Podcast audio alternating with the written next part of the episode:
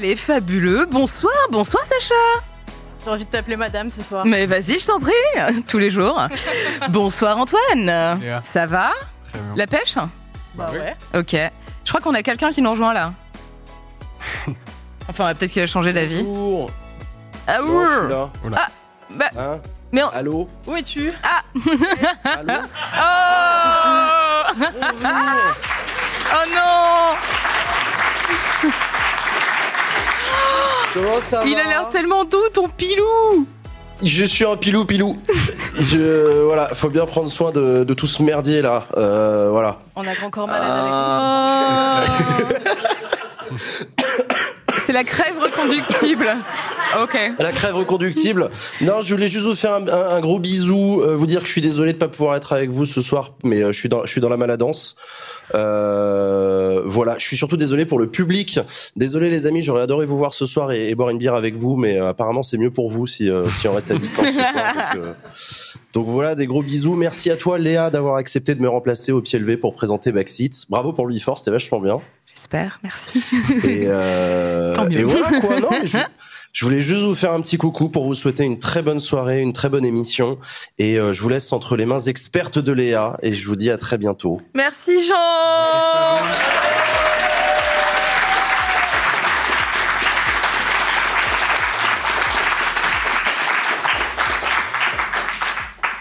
Oh bah c'était rapide. bon bah sans transition, la réforme des retraites. ok Alors, hop hop hop, la réforme des retraites, bon, on va parler quand même de ça un peu. Hein. Alors déjà, côté mobilisation, il y a eu une grosse manif quand même là, le mardi dernier. Apparemment 3,5 millions de manifestantes et de manifestants d'après les syndicats, 1,3 million quand même d'après le ministère de l'Intérieur. Et 12 Et- selon occurrence. Ouais, ils ont compté les gens dans la salle, c'est Eh ben, c'est pas mal. Qu'est-ce qu'on peut dire C'est que finalement, la manifestation, enfin, la mobilisation.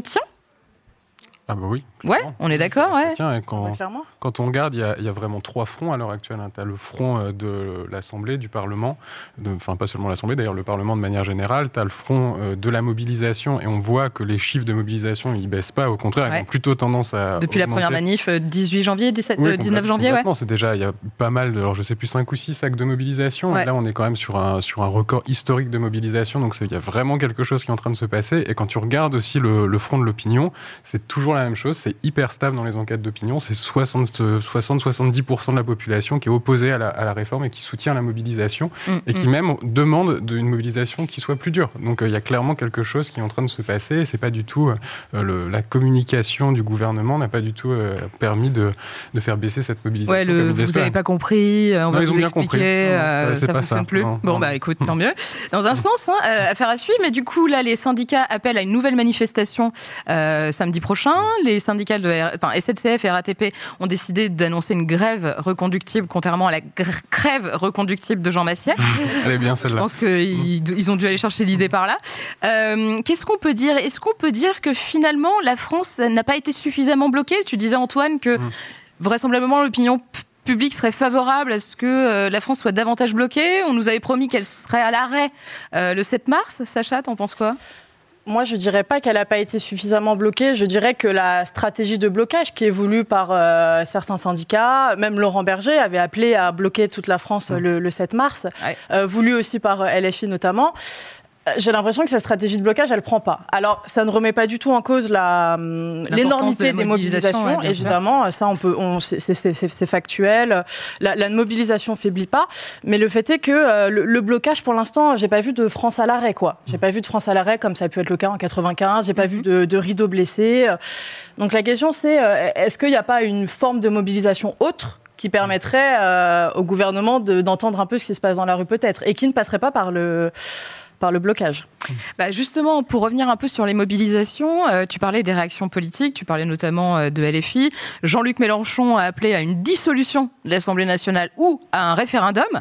Euh, Antoine, ça, ça t'inspire quoi, toi hein? Tu penses que stratégiquement, c'est pertinent de demander une dissolution tout de suite là? Ben, déjà, juste avant la stratégie, c'est sûr que sur le point de vue démocratique, il y a clairement quelque chose qui est en train de se passer. Parce que, alors peut-être que la France n'est pas à l'arrêt autant qu'en 95, mais néanmoins, on est sur une population qui rejette très massivement cette, cette réforme Ouais, et surtout qui ne comprend pas contrairement à ce qui pouvait encore exister, je pense, il y a une dizaine d'années ou une vingtaine d'années, que avec une opposition aussi forte au sein de la population, une réforme puisse quand même passer.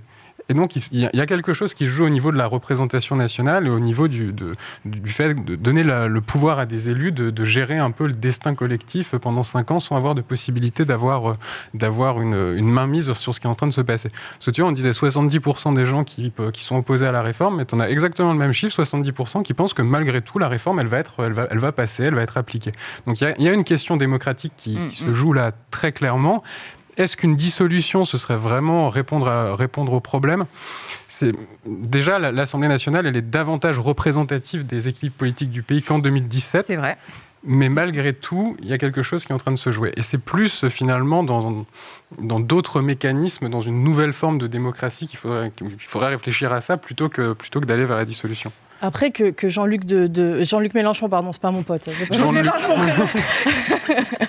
euh, demande la dissolution. Moi, j'avoue que ça, que ça m'étonne un peu parce que le rapport de force à l'Assemblée, il est clairement pas pour l'instant euh, en faveur de, de, LFI et de la Nupes, vu ce qui a été montré euh, mm. dans les débats sur la réforme des retraites pendant les deux, les deux semaines, les deux semaines de débat là, mm-hmm. dans, dans, des sondages qui ont été réalisés, on a vu que Jean-Luc Mélenchon et LFI, c'était la quatrième, voire la cinquième force d'opposition à la réforme des retraites, derrière les syndicats, derrière le Rassemblement national. Je ne pense pas que ce soit une stratégie euh, très win-win pour euh, Jean-Luc Mélenchon de, demander une, dissolution pour le coup, euh, surtout qu'il n'est pas Premier ministre, ne l'oublions pas. C'est peut-être pas très pertinent. Est-ce qu'une dissolution serait intéressante pour Macron? On ne sait pas trop ce qui pourrait être intéressant pour Macron vu le bourbier dans lequel il est à l'heure actuelle. Mais ça c'est compliqué à dire, mais tu, disais, ouais, effectivement, euh, Mélenchon, la France insoumise, c'est pas, pas eux qui bénéficient euh, à première vue de, de, ce qui est en train de se passer. Néanmoins, sur le moyen terme, si on reprend l'idée qu'il y a la question démocratique qui est un peu mise au, centre quand même de, mm. l'attention, c'est quand même une thématique qui, euh, enfin, qui depuis 2012 hein, est au centre du programme de la France insoumise. Donc, je suis pas non plus persuadé que sur le moyen terme, ce soit une séquence qui leur soit si défavorable que ça. Après, pour Macron lui-même dissoudre dans les circonstances actuelles, je suis pas certain qu'il referait les mêmes scores que ce qu'il a fait, euh, que ce qu'il a fait euh, il y a encore quelques mois. Et quand tu regardes les élections partielles même, hein, franchement, c'est pas si défavorable à la NUPS que ça d'ailleurs. les, les, résultats ils sont plutôt en faveur de, de, la NUPS. On dit ça va favoriser le Rassemblement national. Mhm. je suis pas non, plus as raison sur les élections partielles. Après, c'est difficile d'avoir une vue globale à partir d'élections partielles parce que c'est toujours dans des contextes très particuliers, mais c'est vrai que c'est intéressant de, ah de, le relever. Euh, un élément aussi, moi, qui me semblait intéressant, c'est de voir que cette intersyndicale exceptionnelle, à laquelle personne s'attendait, finalement tient. Là, ils ont euh, adressé un courrier à Macron en disant ce serait cool qu'on se voit. Hmm. Stop. Euh, il les a un peu laissés en vue et, euh, et Elisabeth Borne a dit non mais vous avez qu'à envoyer un message à du stop. bah, c'est un peu ce qui s'est passé hein, en réalité. C'est quand même ouf que ça ça tienne encore autant. Moi, je, moi, je mettais pas ma main à couper, hein, début janvier, que ça allait tenir aussi ah, longtemps. Quoi. Laurent Berger, je sais pas ce qui lui arrive. Cette bah ouais, j'avoue, ouais, il, se radicalise. Il a, il, a, pris des protes, hein, mais euh, ce, qui est, ce, qui est, intéressant, tu parles de front syndical, et c'est vrai, il y a un vrai front syndical, et ils arrivent à parler d'une seule voix. Il y a quelque chose que j'ai plutôt du mal à comprendre, par contre, c'est la façon dont ils essayent absolument de vouloir distinguer ce qui se passe en termes de mobilisation syndicale et ce qui se passe en, en termes de mobilisation à l'Assemblée nationale et par les partis politiques. Comme, enfin, le fait de ne pas vouloir être récupéré par les mm. partis politiques politique, c'est, euh, ça les amène à plutôt opposer les deux formes de, mobilisation. C'est Laurent Berger, encore la dernière fois sur France Inter, qui insistait sur le fait que c'est une mobilisation sociale, c'est pas une mobilisation politique, alors qu'intrinsèquement, le fait de faire grève, c'est quand même extrêmement politique. Alors, oui, bien sûr. Donc c'est plutôt cette stratégie-là et le fait qu'il n'y ait pas de concordance entre l'opposition le, qu'on voit à l'Assemblée et l'opposition qu'on voit euh, dans la rue, c'est plutôt ça qui m'étonne. Je suis euh, totalement d'accord avec Antoine. Et en plus, on a vu les syndicats, et notamment Laurent Berger et Philippe Martinez, s'en prendre euh, très frontalement euh, à, à la stratégie de, de, de Jean-Luc, ton pote. on l'embrasse. Ah bah de la stratégie de LFI à l'Assemblée mm, mm, mm. nationale. Et je pense que justement, cette distinction, je, ça, les, ça, les, ça les sert pour le coup. Ouais, c'est clair. Euh, autre sujet quand même, désolé, je coupe court assez rapidement parce qu'on n'a pas énormément de temps, mais ça semble quand même assez important d'en parler. Bon, ça vous a pas échappé, hier, euh, journée internationale de la femme avec les roses, tout ça, et puis sinon, il y avait un vrai truc sérieux qui se passait, c'est la journée internationale des droits des femmes. Et chaque 8 mars, désormais, c'est le moment de faire le bilan calmement, j'espère que vous avez la ref, voilà, sur effectivement les reculs parce qu'il y en a et les avancées en matière de droits des femmes. Alors, en marge de la mobilisation encore assez record, hein, on voit que euh, les féministes se mobilisent dans toute la France, mais dans le monde entier, parce qu'il y a quand même un appel à la grève internationale féministe qui est assez chouette et assez intéressant, qui commence vraiment à, à prendre corps. Euh, en marge de ça, Emmanuel Macron a décidé de saluer la mémoire de Gisèle Halimi. Sacha, je te vois hocher de la tête, t'as pas l'air très convaincu. euh, Non, non, non, euh, non. Bah, Ah je pense que, en fait, Gisèle Halimi, elle est décédée en 2020. Euh, elle est décédée en 2020 et ça fait euh, deux ans et demi, voire euh, trois ans qu'on attend que Emmanuel Macron lui rende hommage, justement, parce que grande avocate, qui a notamment permis de, de faire passer, enfin de faire passer, de d'ouvrir la voie à l'IVG avec le procès de Bobigny en 72. Euh, elle avait défendu cinq femmes, dont une jeune femme de 16 ans qui avait été violée, qui avait décidé de de- d'avorter.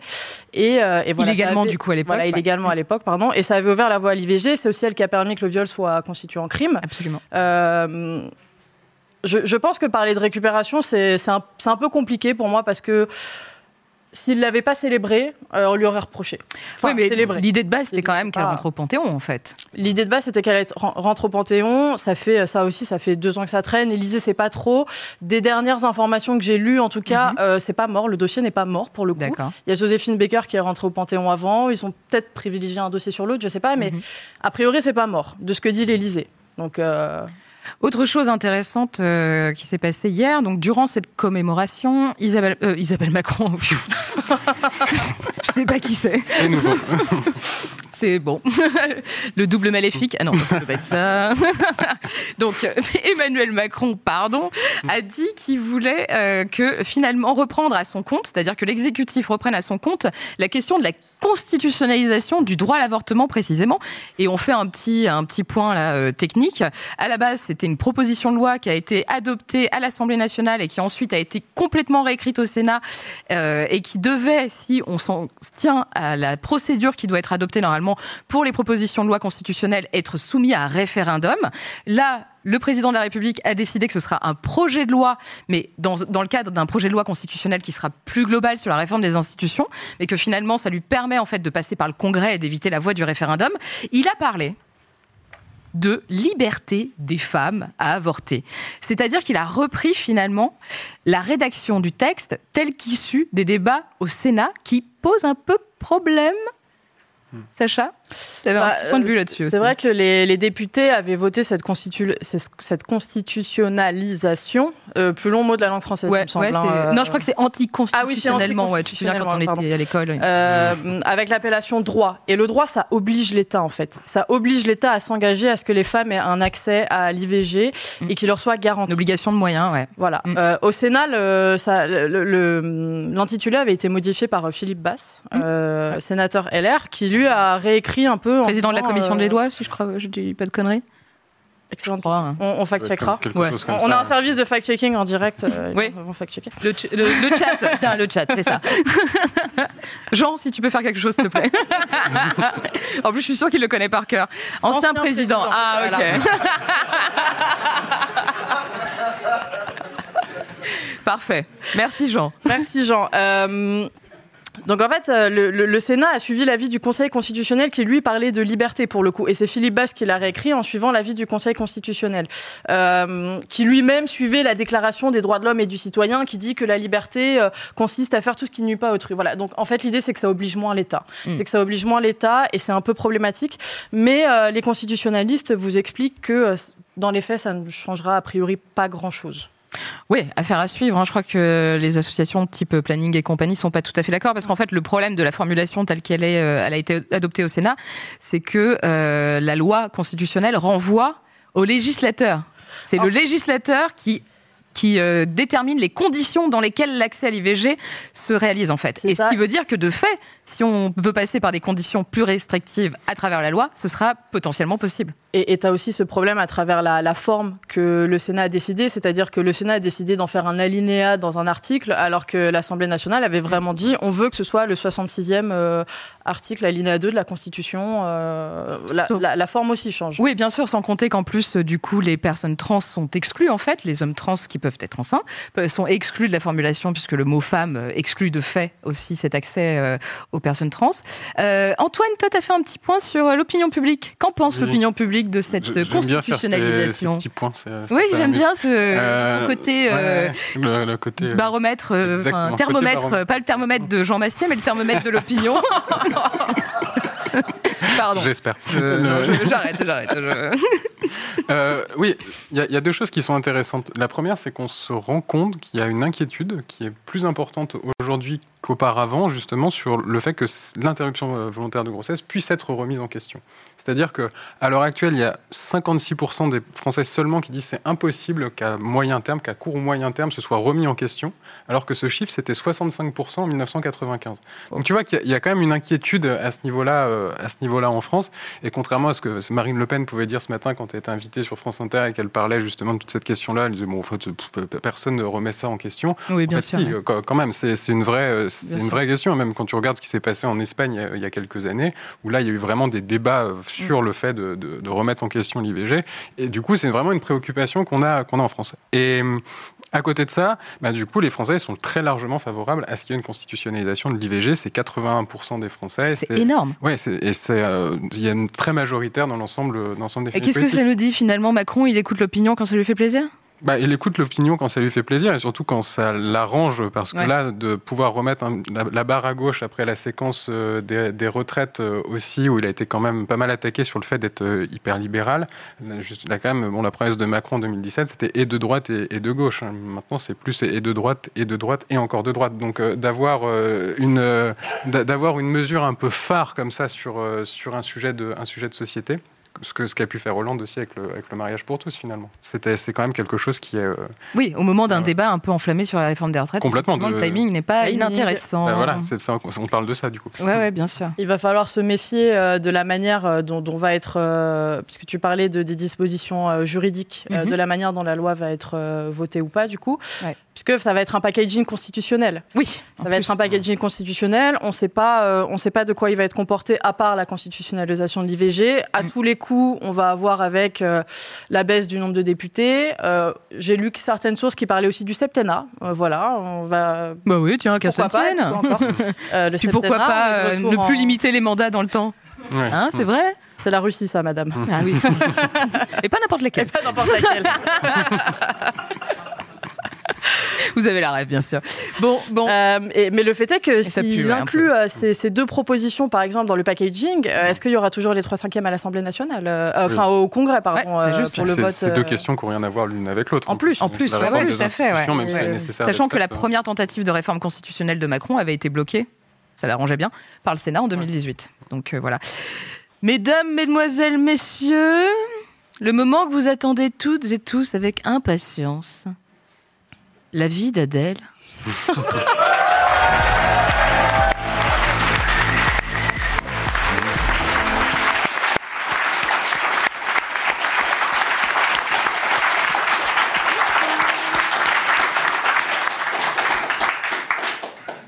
Bonsoir Adèle. Mais il est où?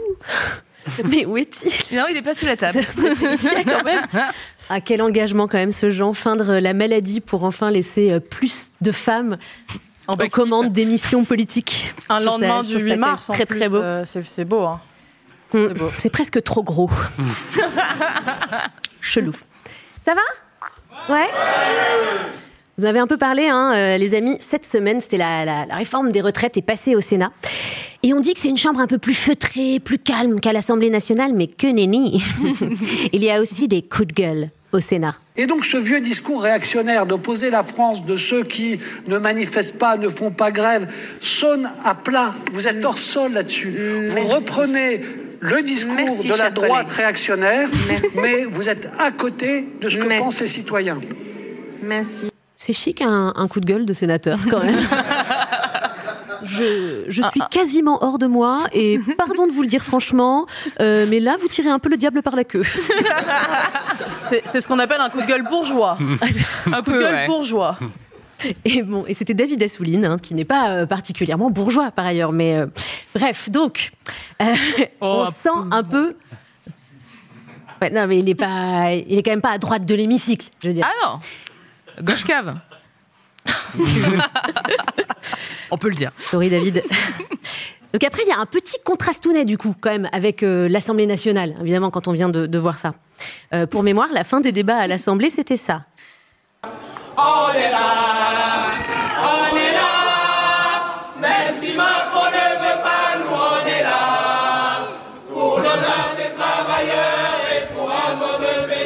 meilleur. On va voir la version longue. Mais pourquoi parce que c'est des délicieuses images, on a envie de, de les revoir. Mais pourquoi est-ce que je vous montre ça hein, Évidemment, des députés LFI qui chantent. Au-delà donc du bonheur de, de ces images, c'est parce que euh, breaking news, les députés insoumis viennent d'ouvrir un Glee Club à l'Assemblée. Un Une what chorale. Oh, nice. Une quirale ou une chorale Euh, non, c'est une chorale. Ah. Enfin, peut-être qu'ils ont d'autres projets, mais là, c'est une chorale. L'idée, c'est de resserrer les rangs, tu sais, un peu divisés par les guerres de chapelle. Du coup, comme dans toute organisation de la Startup Nation, si chère euh, au cœur des, des LFI, euh, ils vont faire du team building. Voilà. Et- Alors, ils ont hésité un peu avec du paintball. Euh, Mais ils se sont dit que les vocalistes, c'était peut-être plus rassembleur. Puis on n'est pas après, euh, enfin voilà, euh, à l'abri des, des compètes solo, hein, genre je suis là, je suis là. Vous demanderez d'ailleurs à Louis Boyard, ça m'intéresserait de savoir s'il fait partie du club de chant. Oui, bah Euh, oui, oui, je, je- oui. je veux bien. C'est clair. euh, vous pouvez rajouter une petite question. Alors après, c'est pas nouveau la passion des LFI hein, pour la chansonnette. Et si vous suivez l'émission, vous le savez, les Insoumis avaient un groupe de rock, les Insous-Sols. Ah, je vois des regards. euh,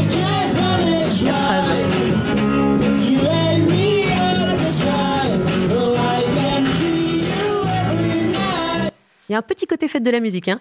Mais donc c'était Adrien Quatennens, hein, chanteur et guitariste du groupe. J'ai pris l'extrait où il est guitariste parce que parfois il est batteur.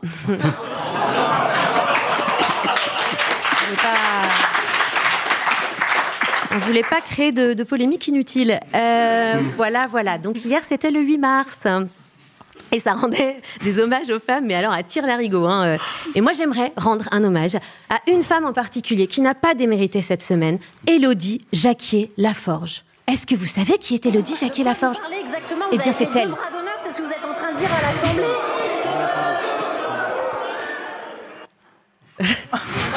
Les petits yeux, effectivement, qui se soulèvent. Non, mais c'est. C'est la députée de l'Isère et vice-présidente de l'Assemblée nationale, et c'est elle qui présidait la fameuse session dite des bras d'honneur d'Éric Dupont-Moretti hier dans l'Assemblée. Elle était outrée, elle est montée dans les aigus. C'est pas possible, elle est montée. Et cet élu de la République a dû prononcer cette phrase que peu de parlementaires pensaient devoir dire une fois dans leur vie.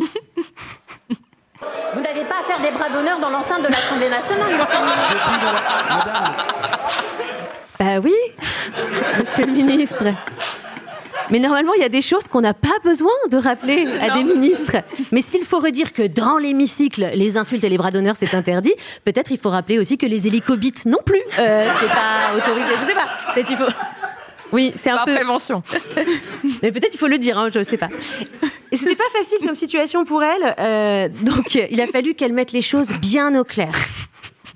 J'ai Je des crois images dans que, la euh, tête. les bras d'honneur, qu'ils soient physiques ou verbaux, ne sont pas admissibles. Donc les bras d'honneur physiques ou verbaux? Un bras d'honneur verbal, je... ça ressemble à quoi? Je sais pas, ça, ça prend quelle forme C'est genre, tu dis, je suis pas du tout d'accord avec vous, bras d'honneur, monsieur le député. Donc ça non Deux plus, c'est interdit, heureusement. Et, et tu bras d'honneur, bras d'honneur, bras d'honneur. Contre bras d'honneur. En plus, comme on n'avait pas la vidéo de ce fameux geste hein, du garde des Sceaux, on a tous disserté pendant 36 heures, tous mais à quoi ça ressemble un bras d'honneur de Dupont-Moretti, tu vois? Ça doit être délibéré, viril, un truc de bonhomme Et puis, bah, les, images, les bandes sont sorties cet après-midi. Euh, voici, en exclusivité. Ça, c'est le premier. Mais vous allez voir, on a, quand même une information importante. Il prend un peu le temps. Et attention, il nous prépare hop, un deuxième qu'il enchaîne immédiatement avec un troisième. Et en fait, c'était pas deux, un bras d'honneur, mais trois. C'est quand même une information importante. Euh, Qu'est-ce qu'on en pense de ce bras d'honneur, s'il vous plaît? Enfin, C'est un bras d'honneur Genre un, mignon, un peu quoi. mou, hein, pour quelqu'un qui a fait du théâtre, des trucs comme ça, des films. Bah ouais, On a franchement. connu meilleur acteur, quoi. Oui, c'est pas terrible quand même. Vous êtes, on est tous un petit peu déçus. ouais. Peut-être qu'un bras d'honneur verbal eût été Ouais, plus peut-être qu'il aurait pu le dire, exactement. Non, parce que là, vraiment, clairement, c'est le mec au collège, tu sais, qui se met derrière le dos de la, de la prof, après, il fait, Hum, interro surprise, regarde, je t'ai la messe. Ça, c'est- Non, j'ai rien fait, madame. Vraiment. Bref, droit des femmes, toujours. Il y a un sujet qui n'est pas encore réglé et c'est celui de la représentation des femmes en politique, euh, au poste de direction, dans les cabinets ministériels. Mais il y en a une, à part Léa, qui bosse pour que ça change et elle bosse dur. C'est Christine Lagarde. Alors, euh, ça se voit pas, mais là, présentement, Cricri lutte ardemment contre le patriarcat. Grâce à ce geste symbolique, et c'est vraiment ce qu'elle dit sur Instagram, où elle embrasse l'équité. Voilà. Alors, Oh, elle et son équipe embrassent tous euh, Oh, l'équité. Ah ouais. Voilà, c'est vraiment sublime. C'est un challenge TikTok ou pas Mais je pense, je pense que comme elle le fait pas toute seule et qu'elle le poste sur les réseaux, c'est peut-être pour nous demander à nous également de le faire, parce que c'est comme ça qu'on règle l'égalité homme-femme. Exactement. Euh, Léa, tu le savais pas Euh, ben, Il faut embrasser l'équité. C'est sûr que je me sens vachement Bah- plus autonome et émancipée. là, comme ça. c'est vrai. Tu le sens immédiatement. vrai, ouais. Non, mais je veux dire, enfin, il y a des trucs comme ça qui circulent sur les Instagram et on n'y pense pas. Tu vois, c'est comme pour les Iraniennes. Si vous aviez tous coupé vos cheveux, eh ben, elles seraient pas gazées dans leurs écoles aujourd'hui. Donc, euh, non, c'est vrai, franchement. Elle Alors, a, dans coupé, elle a coupé ses cheveux, Cricri? Je crois pas que Cricri ait coupé ses cheveux, mais Cricri, elle travaille sur l'égalité femmes-hommes pour l'instant, ok? Donc elle, elle embrasse. Non, mais vraiment, je vous invite à aller voir, c'est vraiment le. Je sais pas, je trouve ça terrible. Terrible. Dans la même direction, euh, donc toujours de représentation des femmes, il y a des efforts qui sont faits aussi aux États-Unis et dans l'équipe du président Biden himself. More than half the women in my cabinet, more than more than half the people in my cabinet, more than half of the women in, in my administration are women. More than- Alors attendez, si je vous traduis littéralement, plus de la moitié des femmes de mon cabinet sont des femmes. C'est quand même la- le max de la représentation. Tu peux pas, tu peux pas faire mieux. Ils font toujours mieux que nous, hein, les Américains, évidemment. Il s'en sort peu. Bon, il se plante un peu Biden, mais il s'en sort pas si mal sur sa communication parce que c'est périlleux d'être un homme le 8 mars. Si. Parce que tu dois dire euh, que tu es féministe et trouver des causes à défendre publiquement, mais sans qu'on comprenne trop clairement que le reste de l'année, globalement, tu t'en bats un peu les steaks. Genre, tu vas pas à la manif euh, comme Bayo, quoi.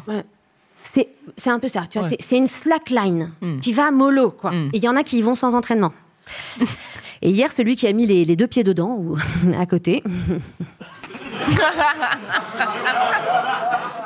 Ouais, c'est Ricky, et oui, oui, oui. Et ben oui, le féminisme est d'abord de droite, et ça se voit hein, sur l'organigramme euh, LR d'ailleurs. Petit, Retailleau, Marlex, Larcher, Vauquier, waouh Que des femmes à la direction euh, de, des LR. Et le féminisme est de droite, hein, mesdames et messieurs, parce que euh, les grands hommes de droite, ils ont des mères, des filles, des femmes, et peut-être même des maîtresses. Mm, Donc c'est quand même des grands Plusieurs. féministes. hein. Ouais. Apparemment, Vincent Cassel fait des missions de conseil hein, euh, en freelance pour les LR. Le féminisme est donc de droite, comme si Olivier Dussopt te disait que la réforme des retraites était de gauche. ouais. Ouais, ouais, il l'a dit. Et il l'a écrit.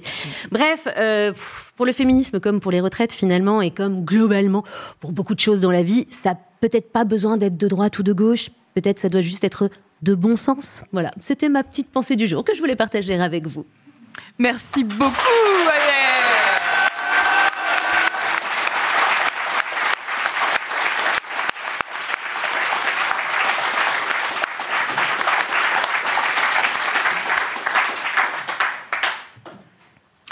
Et sans plus tarder, les invités de la semaine.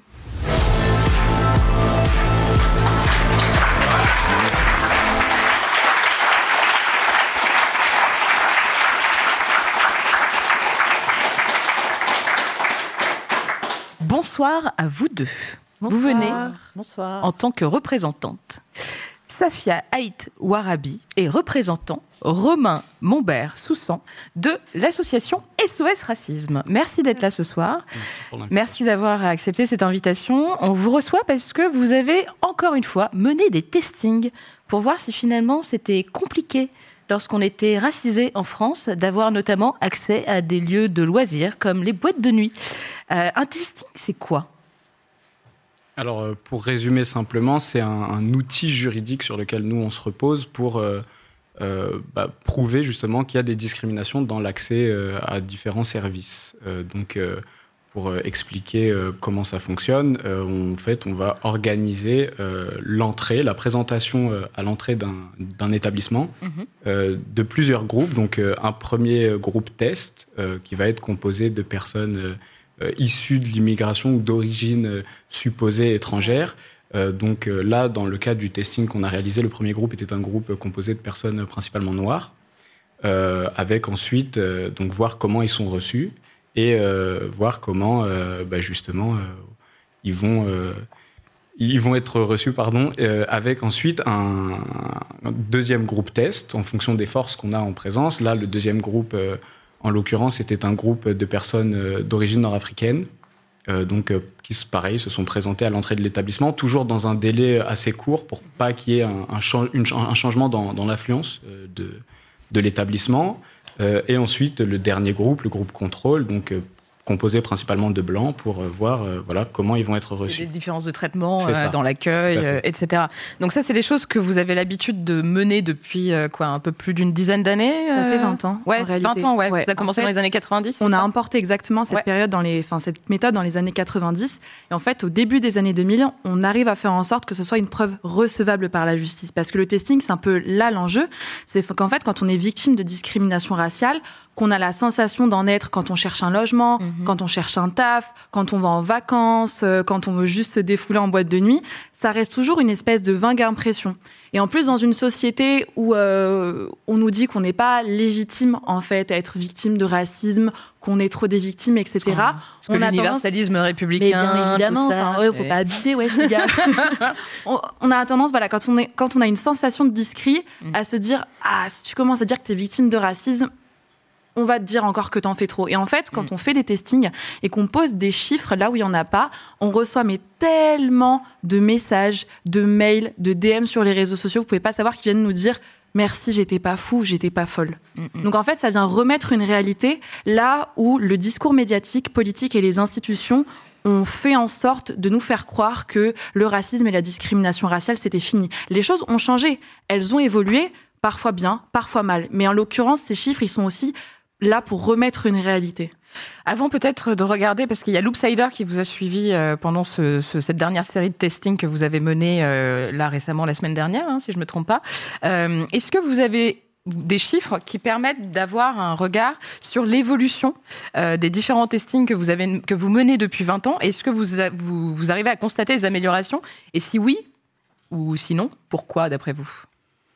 Alors, je sais pas ce que tu en penses, Romain. Moi, je parlerai plus sur les différences de pratiques discriminatoires, parce qu'il y a vraiment des dingueries, mais si tu as des chiffres, je t'en prie. Alors, euh, on, a, on a quelques améliorations euh, qu'on peut apercevoir. Euh, là, en l'occurrence, sur les testings des boîtes de nuit, effectivement, ceux qu'on a réalisés donc le week-end dernier, on était autour de 20% euh, des établissements qui ont discriminé sur euh, l'ensemble de Il y avait combien d'établissements du coup vous avez testé Euh, On a testé, c'était dans 10 villes. on- Nationalement, 52 établissements. Ok, Donc, euh, Ah, c'est quand même. hein. ça reste quand même important. Euh, ça a été beaucoup plus important sur d'autres testings qu'on a fait par le passé. Ça dépend aussi des périodes sur lesquelles on va tester. Donc il y a des améliorations, mais en fait, on, on va remarquer qu'il y a d'autres euh, d'autres domaines de testing où ça, en fait, on va avoir des régressions ou, des améliorations euh, vraiment euh, minimes. Euh, je pense notamment au testing qu'on avait fait réaliser un testing inversé sur le logement, où en fait, en trois ans, les chiffres étaient à peu près similaires à trois ans d'intervalle. Donc pas vraiment d'amélioration et, comme le disait Safia, des pratiques qui vont parfois varier. Euh, Là, par exemple, sur les établissements de nuit, ce qu'on constate, c'est que du coup, on a fait des testings à Marseille, Montpellier, Toulouse, Bordeaux. Euh, Il y a eu Paris, Lille, euh, Mulhouse, Strasbourg, Lyon, Nice, etc.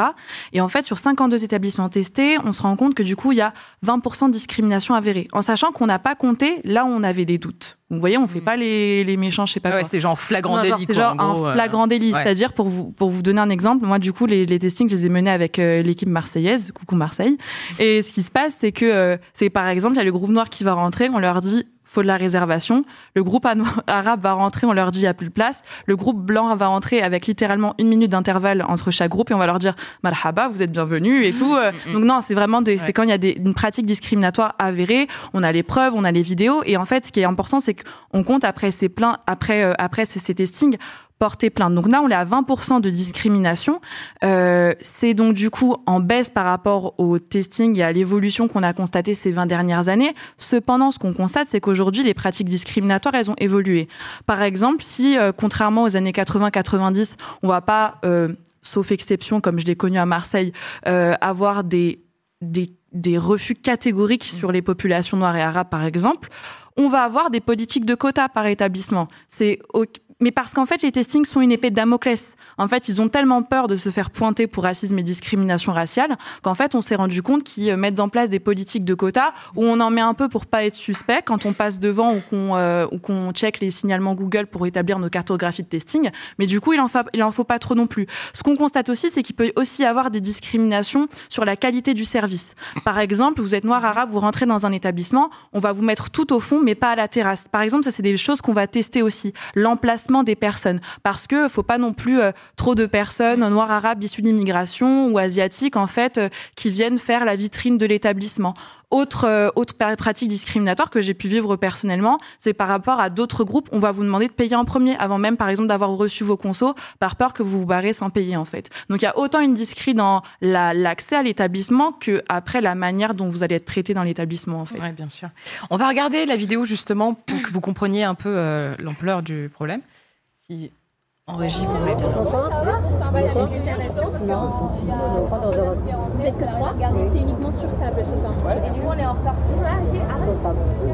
Il faut prendre une table. Il faut prendre une table Oui.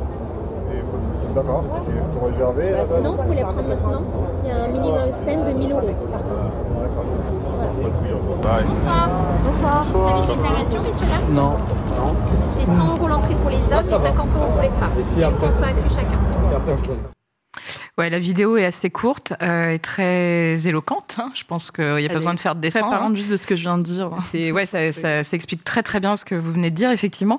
Sacha, tu voulais réagir? J'ai une question. J'ai vu un commentaire dans le chat auquel je n'adhère absolument pas qui dit euh, pourquoi porter plainte euh, Est-ce que les établissements n'ont pas le droit de choisir leurs clients? Est-ce que vous pouvez répondre s'il vous plaît? Ouais. Bonne question. En réalité, c'est une bonne et une, une, mauvaise question dans le sens où, en réalité, la sélection, évidemment, sur des critères raciaux, mais en réalité, c'est juste qu'il y a consensus, mais faut le savoir, hein, sur l'âge et la manière dont vous êtes habillé. En réalité, c'est illégal. C'est illégal, c'est juste qu'en fait, il y a un consensus commun, y compris ouais, un consensus des de autorités. euh, et y compris, c'est ouais. ça qui est le plus scandaleux, un consensus des autorités administratives et notamment des préfectures. C'est ça, en fait, le plus scandaleux. Et, euh, et, et, pourquoi porter plainte? C'est aussi parce qu'on s'est rendu compte que la justice, en fait, ne prend pas au sérieux en réalité euh, les questions de racisme et de discrimination raciale. Nous, on a beaucoup de difficultés mmh. à faire condamner, euh, par exemple, les établissements euh, ou les entreprises qui commettent de la discrimination raciale. Un exemple, en 2021, sur toutes les plaintes pour discrimination raciale, il y, y, a eu zéro condamnation. Donc aussi, euh, comment dire, secouer le cocotier à la justice et en fait continuer à foutre la pression aussi bien sur l'institution judiciaire que sur les établissements et en fait euh, et en fait se vivre comme une double épée de Damoclès, mmh, mmh. c'est ultra important parce qu'en fait on va pas non plus dire à la justice oh ouais bah si c'est vous si vous voulez hein. Bon. On a vu d'ailleurs euh, assez récemment euh, des situations de discrimination qui pouvaient être dénoncées de manière assez spontanée sur les réseaux sociaux. Euh, vous, donc, ça fait une vingtaine d'années que vous faites ça à travers les testings, à travers aussi des recours en justice, etc. Est-ce que les réseaux sociaux ont changé votre façon de travailler? Et est-ce que vous trouvez que finalement euh, le shitstorm que ça peut euh, créer sur les réseaux sociaux auprès d'un établissement euh, quel qu'il soit n'est pas plus efficace qu'une euh, une action en justice parfois euh, bah, c'est effectivement la question qu'on peut se poser, mais euh, bon, l'important en fait, je pense, c'est qu'il y ait les deux justement, c'est ouais. que parce que effectivement, euh, nous, quand on mène des actions en justice, c'est aussi un moyen de, de, faire avancer parfois la jurisprudence. Euh, et donc faire avancer la justice sur ces questions-là. Donc euh, c'est fondamental, mais effectivement les réseaux sociaux permettent une visibilité. Euh, c'est aussi pour ça que nous, par exemple, en fait, on essaye de médiatiser au maximum ces actions parce que c'est important de, de, mettre ça dans, dans l'espace public. Euh, surtout qu'en fait, on a le sentiment après chaque testing que, euh, en fait, à chaque nouveau testing, euh, les Français redécouvrent qu'il y a des discriminations, qu'il y a du racisme, il y a des indignations qui vont monter et disparaître quelques jours plus tard. Donc, c'est comment on arrive aussi à montrer que non, en fait, le racisme, c'est tout le temps et comment on peut lutter contre ça. Ouais, bien sûr. Après, moi, j'ai le sentiment, mais euh, qui était partagé hein, par euh, par d'autres personnes, euh, sur la banalisation d'un discours raciste au sein des médias. mais aussi euh, dans le milieu politique. Et euh, moi, je trouve ça très inquiétant parce qu'en fait, j'ai l'impression que le Sarkozy a un peu ouvert la brèche, quoi, en disant euh, OK, on va dire tout haut ce qu'on pense tout bas. euh, genre, on est décomplexé maintenant, et je trouve ça super flippant parce qu'on, enfin, vous l'avez vu comme moi, on a des des euh, racistes en roue libre parfois à l'Assemblée nationale. Enfin, c'est quand même très inquiétant. J'imagine que ça peut avoir aussi un impact sur l'opinion publique. Et là, je me tourne vers Monsieur opinion publique. C'est parfait, en plus, la transition est nickel. Euh, oui, en effet, il y, y a des travaux qui sont extrêmement intéressants. C'est ceux qui sont faits par la Commission nationale consti- euh, consultative des droits de l'homme. Et justement, chaque année, ils vont avoir, enfin, ça, synthétise vraiment tout ce qui peut être fait en termes de, perception des, discriminations au sein de la population française. Il y a notamment un, indicateur qui est fait euh, chaque année pour voir un peu l'évolution de la tolérance de la population française par rapport euh, à différentes minorités. Donc ça, c'est un indicateur synthétique et ça, ça permet juste, si tu veux, de voir un peu, un peu quelle est la tendance. Donc on voit quand même qu'à part euh, des effets un peu de, de cycle et notamment qui sont liés aux personnes qui sont au pouvoir, tu vois, sous la période Sarkozy par exemple, Ah bah il y a ouais. une baisse assez nette de, de la tolérance, mais qu'on est plutôt quand même sur une, une augmentation de la tolérance. Néanmoins, est-ce que tout va bien? Non, pas du tout. Et c'est là où, en fait, on- les, les nouvelles générations sont beaucoup plus tolérantes que les anciennes générations, mais au sein d'un pays qui est quand même globalement extrêmement euh, intolérant. Parce que si on, pour donner euh, quelques autres chiffres, Mhm. à l'heure actuelle, il y a quand même 66% des Français qui disent qu'il y a trop d'étrangers en France, 55% qui disent les immigrés font pas suffisamment d'efforts euh, pour s'intégrer, et 62% on ne se sent plus chez soi comme avant. Donc c'est quand même, euh, voilà, il y a vraiment une question qui se pose à ce niveau-là. Et un autre chiffre, c'est le dernier, je te promets, que je J'adore les chiffres. que, que j'ai retrouvé dans, dans, dans ce. Oui, c'est ça, enfin, c'est les, ces fameux chiffres. Tiré de mon dernier livre d'ailleurs, si vous voulez l'acheter pour les droits d'auteur, c'est pas mal. Euh, le, euh, le, le dernier chiffre, c'est que à l'heure actuelle, dans l'ensemble de la population française, il y a 1,2 million de personnes qui ont déjà subi euh, un événement raciste. 1,2 million de personnes.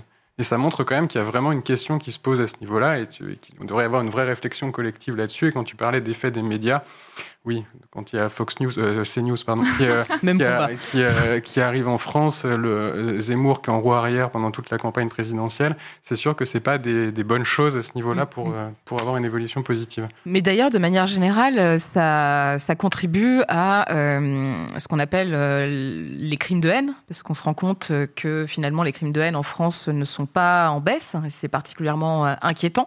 Et ça concerne bien sûr le racisme, mais ça concerne aussi le sexisme, la transphobie, euh, etc., etc.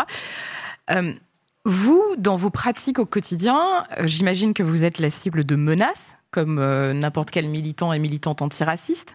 Aujourd'hui en France, on voit qu'il y a euh, des permanences euh, de- d'associations qui sont vandalisées. On voit euh, que l'extrême droite se structure de plus en plus pour Raphaël commanditer Arnaud qui hier s'est fait Exactement, j'allais venir, ouais. exactement. Enfin, qui, qui s'organise de plus en plus pour venir. bah, Louis Boyard qu'on va recevoir, qui a été attaqué, enfin, euh, à l'université de Bordeaux pendant un meeting. Qu'est-ce que ça change vous au quotidien dans votre euh, dans votre votre activité, dans vos actions? Est-ce que vous le ressentez déjà cette montée de la violence euh, Oui. de l'extrême droite? Ouais. Tout à fait, enfin, nous personnellement. Mais ce qui se passe, c'est que, enfin, moi, je vous remercie de poser ce débat sur la table parce qu'en fait, cette euh, cette montée du racisme, de la xénophobie et surtout de la libération euh, du discours raciste de manière mainstream, en fait, faut comprendre que ça pousse à de la radicalisation. En fait, on nous a euh, on nous a parlé pendant très longtemps de euh, radicalisation islamiste, djihadiste, etc. Mais en fait, euh, aujourd'hui, la radicalisation mainstream qui se passe, c'est l'islamisme est un extrême droite. Là, on a une autre extrême droite identitaire qui radicalise de manière mainstream via les grandes chaînes télé françaises en fait euh, en France. Et ça pousse nécessairement à des passages à l'acte. Et en fait, quand vous avez des partis d'extrême droite qui montent de manière imminente aussi dans la sphère politique, ça contribue à structurer une impunité des groupuscules fascistes en France. Donc du coup, ce qu'on a nous à SOS, c'est qu'il y a plusieurs choses. Vous allez soit avoir euh, des individualités qui vont passer à l'acte et euh, commettre euh, des crimes, euh, des crimes racistes.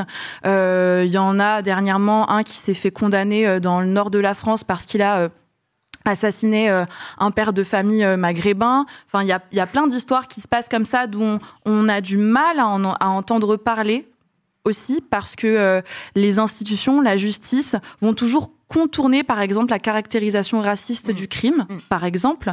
Et puis, ce qu'on a de manière globale, c'est que, enfin, par exemple, je suis étudiante et ce qu'on constate, c'est aussi une résurgence des actions euh, de groupes fascistes, en fait, dans les facs. Moi, par exemple, je suis étudiante à, à Nanterre et euh, il y a euh, trois semaines, il y a le GUD qui est venu sur la fac et qui a menacé euh, des femmes voilées, des personnes noires et arabes, qui m'a vu moi, qui m'a menacé parce que je suis militante antiraciste. Ensuite, euh, donc le, le GUD est venu deux fois sur la fac. Il y a la cocarde accompagnée d'un service d'ordre armé qui est, qui est venu. Ça s'est en passé dans des universités à Bordeaux avec l'Action française, à Aix-en-Provence, à Lyon, etc. Ça reste quand même une extrême droite qui, en tout cas sur Nanterre notamment, tâte le terrain. Ils viennent de manière extrêmement nombreuse. Euh, la fois ils sont venus, ils étaient euh, 17. Il y a leur chef Marc de Cacré contre qui euh, on est en procès, euh, enfin en procès non parce que la justice n'avance pas, mais contre qui, enfin il y a une mise en examen suite à l'agression des militants d'SOS Racisme à Villepinte Ouais, qui, est- qui est on en parler, et en ouais. fait, on en parlera juste après, mais justement, ils sont dans une dynamique où on se sent monter en puissance parce qu'il faut vraiment rappeler et taper sur la table pour rappeler que l'extrême droite fascisante qui passe à l'acte et l'extrême droite politique, ce sont les deux faces d'une même pièce. Quand bien même ils voudraient se donner un vernis social, quand bien même ils voudraient euh, lisser en fait euh, leur apparence et leur discours. Et ce qui se passe, c'est que quand ils arrivent sur les facultés, notamment sur les facultés de banlieue traditionnellement de gauche et antiracistes, ils viennent provoquer et tâter le terrain. Ils n'étaient pas tellement à l'aise en réalité, euh, parce qu'ils sont venus surarmés et, et très nombreux, mais ça renvoie quand même un, un message où on a intérêt à faire front uni et à prendre conscience qu'on fait partie d'un même camp social et qu'en période de mobilisation contre la réforme des retraites, contre laquelle SOS Racisme est mobilisé, parce que c'est une réforme profondément raciste et sexiste, ben en fait, va falloir faire front uni et ils profitent de cette mobilisation-là pour trouver des militants sur les facs. La réponse du gouvernement face à ces actions, vous la trouvez Bah, il y en a euh, pas. satisfaisante? Bah non, mais il y en a pas en fait. Il y en a, il y en a pas. Non mais c'est, enfin, je, c'est- je fais pas la, la. Non mais il y en a pas. Non mais il y en a pas en fait. Non mais il y, en- il y en, enfin, je, je sais pas quoi dire à part il y en a pas. Enfin, il y en a pas. On, non mais là, attendez, non mais juste Gérald Darmanin Hum. a quand même écrit pour l'action française, ok, quand il était, quand il était étudiant, tout ça, machin. euh, euh, et, et ensuite, les, même si par exemple l'Europe a pointé du doigt qu'aujourd'hui les attentats d'extrême droite étaient une menace imminente, euh, on a un ministère de l'Intérieur qui ne s'en saisit pas. Donc moi, je suis pas surprise au vu de la figure de Darmanin et de ce qu'il incarne, parce que c'est ce que je viens de dire, mais on est en danger. Les militants de gauche, nous sommes en danger. La dissolution de Génération Identitaire n'a rien changé? Ce qui se passe avec les dissolutions, c'est qu'elles sont extrêmement importantes parce qu'elles viennent fragiliser les organisations, euh, par exemple notamment à Lyon, qui peuvent euh, se euh, avoir des locales et donc du, du coup de fait les affaiblit dans une accumulation structurelle et matérielle. Mais il faut se rappeler qu'une fois qu'il y a dissolution, il y a souvent reconstitution. Par exemple, euh, les OAV dont on va parler, je laisserai Romain un peu expliquer, mais qui ont agressé les militants d'SOS Racisme à Villepinte, euh, ont été dissous à la suite de cette agression, mais euh, la plupart euh, sont partis reconstruire euh, le GUD en novembre 2022 en, en région parisienne. Donc euh, et la plupart de ces militants sont fichés. Moi maintenant, euh, au-delà des constitutions, c'est comment il n'y a pas de suivi en fait, alors même qu'ils sont fichés, qu'ils se permettent encore de faire des actions. Marc de Cacré, qui est le chef aujourd'hui du GUD et le chef des OAV, donc c'est un chef imminent aujourd'hui dans dans les structures fascisantes de région parisienne, est un multirécidiviste déjà condamné mis en examen dans l'agression des militants d'SOS Racisme à Villepinte, mais aussi parce qu'il a lidé euh, les tentatives de ratonnade contre les supporters du Maroc pendant le match euh, France-Espagne, qui aujourd'hui est en liberté. Donc il y a aussi un je m'en foutisme de la justice qui est extrêmement préoccupant. Donc la dissolution n'est pas la solution miracle. Il y a aussi tout un suivi aussi de la justice qui doit se faire et qui aujourd'hui n'est pas là. Excuse-moi, j'ai juste une question. Tu, disais tout à l'heure que la justice et les forces de l'ordre avaient du mal à prendre vos plaintes et tout. Comment ça se caractérise? Vous allez au commissariat pour porter plainte et on vous dit on refuse de, de prendre votre plainte parce que c'est pas caractérisé? Prendre ah non non non ce qui se passe c'est que par exemple une fois que les victimes les familles euh, portent plainte et que nous on, se constitue partie civile euh, quand SOS Racisme se constitue partie civile on fait du forcing pour que le caractère raciste soit reconnu. Et en fait quand le caractère raciste est reconnu dans une procédure ça permet d'aggraver en fait la peine. Et très souvent, c'est ce caractère raciste qui n'est pas reconnu. Donc là, les plaintes et tout sont prises, mais c'est ce caractère raciste-là qui pose question. Je rappelle juste que euh, on va parler justement de, de ce- cette montée de la violence d'extrême droite avec notre invité politique qui sera Louis Boyard à partir de 21h et entre temps on aura le PowerPoint de Vincent juste pour euh, parler un peu programmation. Euh, Peut-être une autre une, une autre question euh, quand même euh, assez importante. Euh, vous concrètement au quotidien vos actions en dehors des testings c'est quoi? Vous faites Ah. du plaidoyer vous euh, ouais? Bah alors, on, on fait tout un tas de choses euh, parce que bon, l'association est ancienne et donc il y a une certaine expérience aussi euh, accumulée. On a euh, un pôle éducation populaire euh, donc qui intervient dans les écoles, ce que dénonçait d'ailleurs Éric Zemmour. Euh, on vient faire de la propagande, propagande antiraciste dans les écoles, comme si l'antiracisme était quelque chose de mal. Euh, donc euh, il y a des interventions euh, effectivement dans, dans les milieux scolaires où on vient justement parler d'antiracisme, de euh, la question des discriminations. On s'adresse à des collégiens, à des lycéens, donc euh, c'est pas des choses extrêmement poussées, mais c'est quand même euh, comment euh, on peut euh, apprendre à vivre ensemble, etc. D'où ça vient aussi le racisme, parce que ça vient pas de nulle part. On a donc ce pôle éducation populaire qui vraiment intervient à la fois dans les établissements scolaires, mais aussi dans des structures qui accueillent des jeunes. On fait également donc un pôle juridique donc qui réalise les testings, mais qui réalise également des permanences téléphoniques de tous les jours euh, de 10h30 à 13h où euh, les personnes victimes de racisme, d'antisémitisme, de discrimination en quête euh, de conseils euh, peuvent que nous vous pouvez contacter. partager euh, le numéro que, par, par exemple, s'il y a des gens du chat euh, qui ont besoin de... Tu l'as, t'as ton portable. Je l'ai pas sur. Je, je suis sûre que je le trouve Mais sur alors- Internet. Oui, oui, il est sur est Internet. avec euh, Internet. 1000 euros. Il est sur le site. Très important d'avoir euh, d'avoir ces, ces données-là. Bah et ouais. Continuellement, enfin, voilà, vous êtes libre d'appeler, de laisser des mails, de prendre rendez-vous. On est ça, là ouais. pour Mais ça. S'il y a des gens de SOS Racisme qui regardent le live, n'hésitez pas à le mettre dans le chat. Ouais, Ouais, merci carrément. les camarades. Genre, soyez. Aidez-nous un petit peu. Mais du coup, on a ce pôle juridique, le pôle éducation populaire, et, euh, et au-delà des interventions dans le milieu de jeunesse, et du coup de, de mener des campagnes contre, par exemple, des réformes antisociales, contre la loi immigration, euh, d'avoir un pôle juridique qui va structurer justement toutes ces statistiques et, euh, et, et accompagner du coup des personnes. On a, enfin, on est une, une une association évidemment mouvementiste et militante parce qu'en fait on pense aussi que quand bien même on serait force de proposition en fait pour euh, pour faire changer les choses pour amener euh, pour amener des lois pour amener une restructuration profonde en fait on se doute bien que les gouvernements et les institutions ne vont pas juste accepter comme ça et qu'il y a besoin d'un vrai rapport de force militant et social et c'est pour ça que bah justement nous avec Romain on s'occupe euh, de la de la structuration militante dans les milieux de jeunesse et dans les facultés. Euh, il y a énormément de jeunes à SOS Racisme on est vraiment beaucoup mais on pense que par exemple avoir une présence dans les facs, c'est aussi signifier à l'extrême droite que euh, vous allez rien reconquérir du tout et qu'en fait on est bien présent.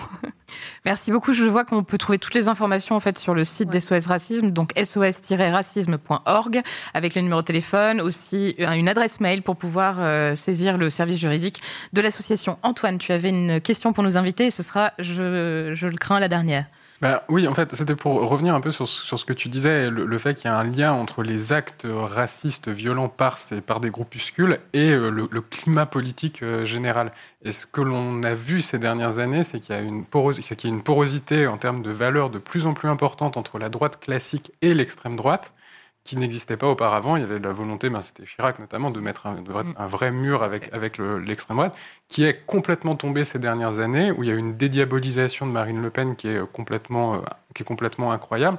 Et on nous, enfin, faut bien prendre en compte que ce qui existe là dans le débat public, ça peut avoir des, et ça a des conséquences en termes de, de- d'ambiance et de climat et des personnes qui vont avoir des questions qui sont extrêmement violentes. Et quand, par exemple, l'attitude de la majorité, elle peut être extrêmement critiquable à, à ce niveau-là. Quand, euh, euh, au moment de- des, des législatives, il y a certains députés qui mettent sur un même plan euh, la NUPS Mm. et le Rassemblement euh, national, ou quand il y a des propos de Gérald Darmanin pour dire à Marine Le Pen qu'elle est trop molle, bon, trop molle, ça veut dire qu'il faut faire quoi derrière? Je veux dire, c'est quand même, il y a un vrai climat, il y a une vraie réflexion à avoir plus en profondeur. C'est d'ailleurs l'ami Raphaël Durca qui est là parfois, qui pourrait bien en parler, parce que c'est un peu son thème de, de spécialité. Merci beaucoup. Merci à vous Merci deux d'être venus pour euh, nous parler de ces actions que vous menez au quotidien. Merci aussi d'être venus euh, faire de la pédagogie sur euh, les questions euh, et les combats que vous menez. Merci pour votre travail.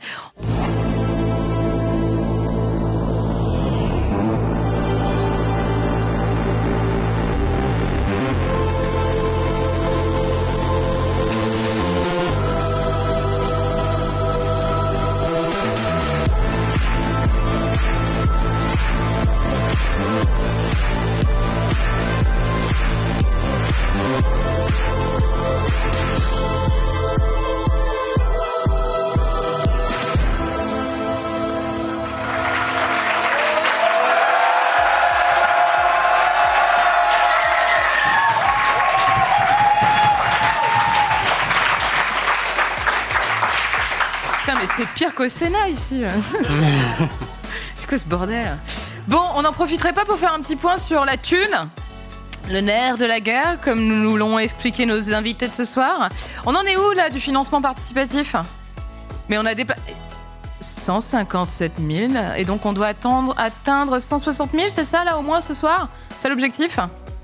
Allez, un petit point sur les contreparties au cas où vous auriez loupé quelque chose pendant la vidéo de présentation. Donc vous pouvez participer à partir de 5, en, en, dessous, de 5 euros, oui, un, euro euh, symbolique si vous le souhaitez. Ensuite, vous pouvez devenir Fire Tipper à partir de 5 boules. Euh, dans ces cas-là, vous allez avoir accès directement au replay, vous n'aurez pas besoin d'attendre. Et puis, vous pouvez évidemment dépenser tout, tout votre argent en goodies sur le magnifique Backseat Shop. Et franchement, ça vaut le coup. Euh, J'en profite pour rappeler aussi pour celles et ceux qui nous regardent en replay sur YouTube que si chacun d'entre vous, je, je, fais le calcul, c'est pas facile, dépense 5 euros, hein, c'est ça, voilà. Si chacun et chacune d'entre vous dépense 5 euros pour nous soutenir, nous pouvons avoir suffisamment d'argent pour euh, avoir des émissions jusqu'à la fin de la saison. Donc c'est quand même pas mal finalement. 5 balles, ça peut être bien dépensé. Nous allons maintenant accueillir notre cher Vincent pour son PowerPoint. Vincent?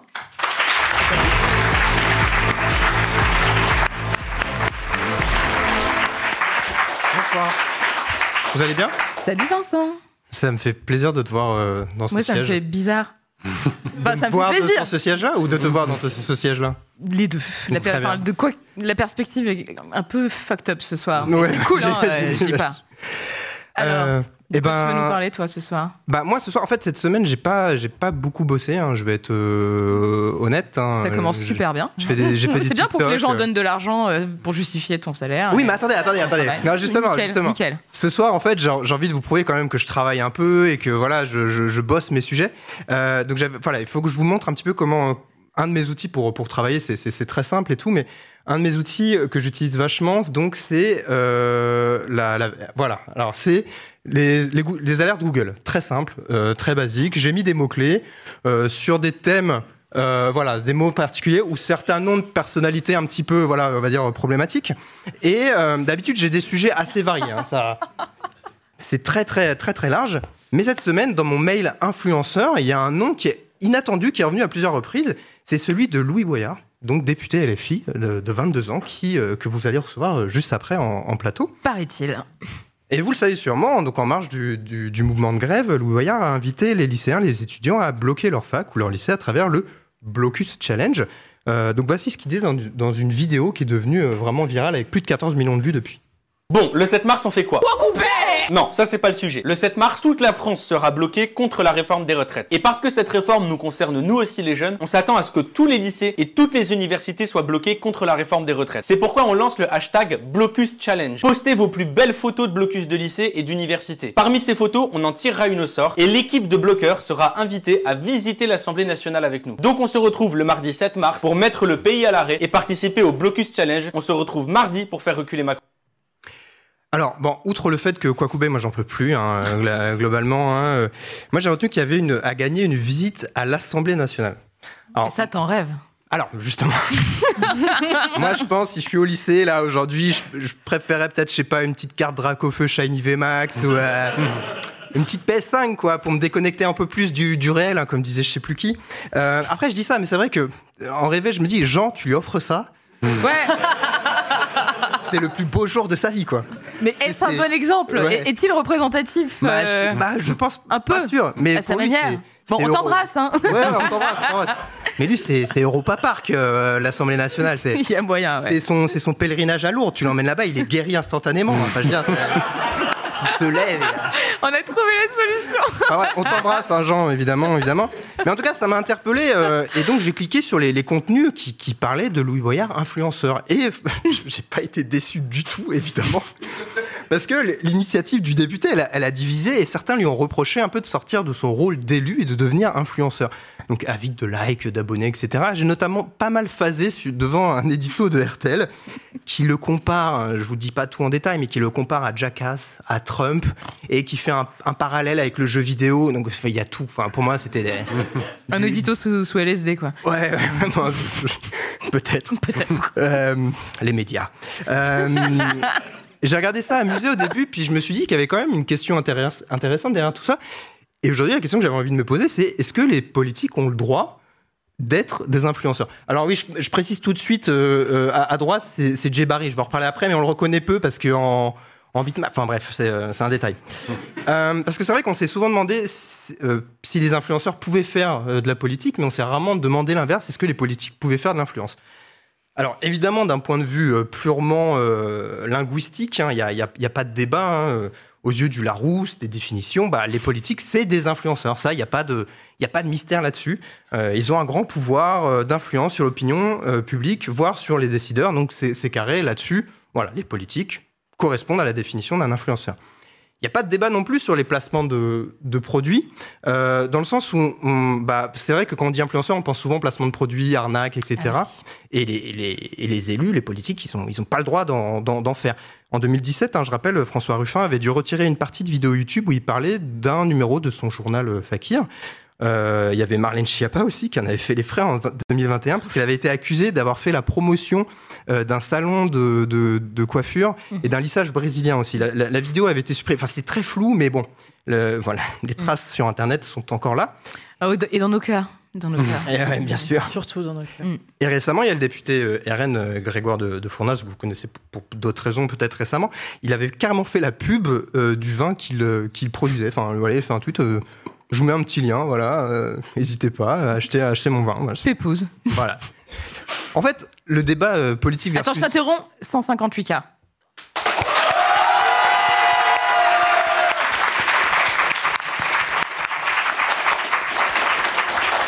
Désolée, j'a- j'avais des consignes euh, très précises. Euh, non, non, bien sûr. Faut que je vais faire plus de blagues sur Jean et, et Lourdes. Euh, Certainement. En fait, je trouve que le, le fond, c'est le débat politique versus influenceur. Il tient surtout dans la vision que les, les élus français ont de leur propre stature, dans le sens où bah, traditionnellement, un, un élu, ça, ça porte un costume, Oh, wow. une cravate, ça parle, ça parle avec un langage soutenu, parfois ronflant, ça va sur BFM TV plutôt que sur TikTok, et ça regarde la caméra au lieu de la tenir. Alors bon, c'est vrai que ces dernières années, euh, vous pouvez le voir là, j'ai mis deux exemples au hasard. hein. Les frontières se sont un peu brouillées entre ces, ces deux mondes. D'ailleurs, c'est très bizarre que j'ai l'impression que Éric Zemmour regarde Gabriel. Enfin, c'est. Les- drôle. C'est drôle parce que les chiots avec Eric Zemmour, ça marche pas du tout. hein. Euh, Je- bon, ça va me hanter encore une fois. Euh, et donc voilà, vous pouvez le voir, il y a des exemples qui sont euh, assez nombreux. hein. C'est vraiment deux, deux au, au hasard. Mais en fait, c'est simplement que pour toucher une audience qui leur échappe euh, aujourd'hui, il y a plusieurs euh, politiques euh, qui ont dû s'adapter et commencer à faire appel à certains influenceurs. Donc il y a Thibaut en forme, hein, comme j'aime bien l'appeler. Euh, il y a McFly et Carlito euh, qui sont allés faire un concours d'anecdotes avec le président qui lui-même est devenu youtubeur par, euh, par la suite. Il y a Marlène Schiappa qui avait invité euh, des influenceuses euh, aussi. C'était euh, c'était à Beauvau. Elle l'a si je- fait. Elle l'a fait. Encore, encore une ref, non euh, Ouais, allez. Euh, je je l'ai. J'y fus, hein. Allez. Euh, et Gabriel Attal, il avait aussi euh, fait un live Twitch sur la jeunesse depuis l'Elysée. Il avait notamment invité Enjoy Phoenix ou Malek, qui est chroniqueur dans, dans Backseat. Gabriel Attal, il a aussi fait beaucoup, beaucoup de live euh, Instagram. J'ai donné un exemple parce que forcément, là, je pense à Neo S1 en ce moment qui vivent une période vraiment, vraiment pas facile. Euh, et puis, oublions pas non plus euh, le, le mul- multi-stream organisé par l'équipe de Jean-Luc Mélenchon, où des personnes, des streamers, notamment euh, toi, Léa et Usul, vous aviez participé à l'époque euh, aussi. On l'a fait. On l'a fait. tu, tu y fus. Voilà. Euh, Mélenchon, euh, c'est d'ailleurs le, bah, le premier en fait créateur de, de, de contenu total. hein, J'ai j'ai envie de dire parce qu'il s'est emparé très vite, euh, à- grâce à son équipe aussi, de, euh, bah, de YouTube, de Twitch, de TikTok. Euh, sans délaisser son phrasé, hein, mais il a vraiment euh, adopté les, les, les codes hein, de, de, de ces plateformes-là. Louis Boyard, euh, il s'inscrit parfaitement dans cette euh, mouvance large chez LFI euh, sur les réseaux sociaux, sauf que lui, en plus, il a 22 ans. il a, il a- Louis Boyard est un Qu'est-ce 2000. que tu veux dire par là, du coup Non, mais c'est vrai. C'est- c'est juste qu'en fait, c'est c'est logique aussi qu'il aille euh, sur TikTok, puisque ça fait partie de, de- de sa culture. Plus que Jean-Luc? Bah, enfin, bah, voilà. On est Euh, et d'autres, par contre, ont poussé euh, là, mon prof de linguistique me tuerait, euh, de la politique encore plus loin. Je pense évidemment à Jean-Baptiste Djebari. hein. Les images sont choisies vraiment euh, exprès. Euh, qui lui, a, il a vraiment enchaîné les challenges sans même essayer de trop les comprendre. Il surfait euh, sur les références à Adult Swim euh, sans même se dire mais ça fait référence à quoi, ce genre de choses. Et euh, il m'angoisse pas mal, hein, je, dois, vous le dire. Et comme vous le remarquez, sa bio, c'est littéralement ministre de TikTok. Donc on est vraiment, c'est- devenu l'influenceur total. Il est, plus ministre, mais je ça veut dire quelque chose quand même. Et là, c'est là que je me suis dit, en fait, la question, c'est pas de savoir si les politiques ont le droit d'être des influenceurs. Ils le sont déjà dans les faits, avec certains avec beaucoup de, de cynisme, il faut le dire. En revanche, on peut se demander quel est l'objectif profond derrière ce type de démarche, car mine de rien, bah, l'impact de la communication politique numérique sur le réel, elle est plutôt complexe à, à quantifier et difficile de, difficile de jauger, par exemple, l'impact concret du Blocus Challenge, qui semble avoir rendu d'abord visible la figure de Louis Boyard dans les médias et sur les réseaux, plutôt que le sujet derrière le challenge. Surtout qu'en plus, bah, la mobilisation jeune, c'était prévu plutôt euh, ce jeudi, euh, en fait. Donc c'est pour ça qu'aussi, euh, on peut bah, se poser la question. Et donc, bah, pour conclure, un peu comme Adèle, hein, j'ai une question pour, pour notre invité, que j'aimerais lui, lui poser, juste au cas où hein, je pose ça là. Est-ce que ça sert à, quoi ça sert en fait d'investir autant dans les, réseaux, sociaux- dans les réseaux sociaux, dans les codes, dans les trends quand on fait de la politique en 2023 Voilà. Est-ce que c'est quelque chose d'utile? Peut-être que vous aurez l'occasion d'en discuter avec lui. Voilà. Merci beaucoup. Merci, merci Vincent.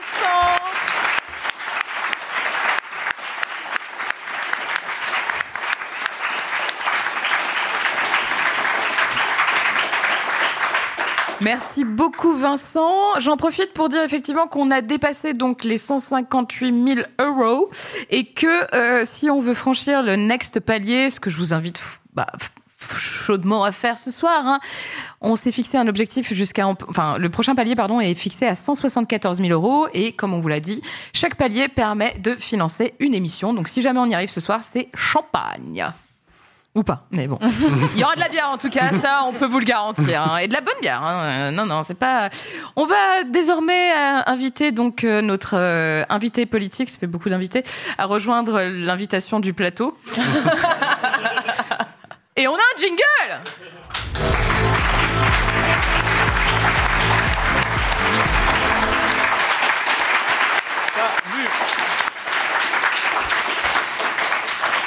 Bonsoir, Bonsoir. Louis Boyard, l'influenceur politique, le politico-influenceur.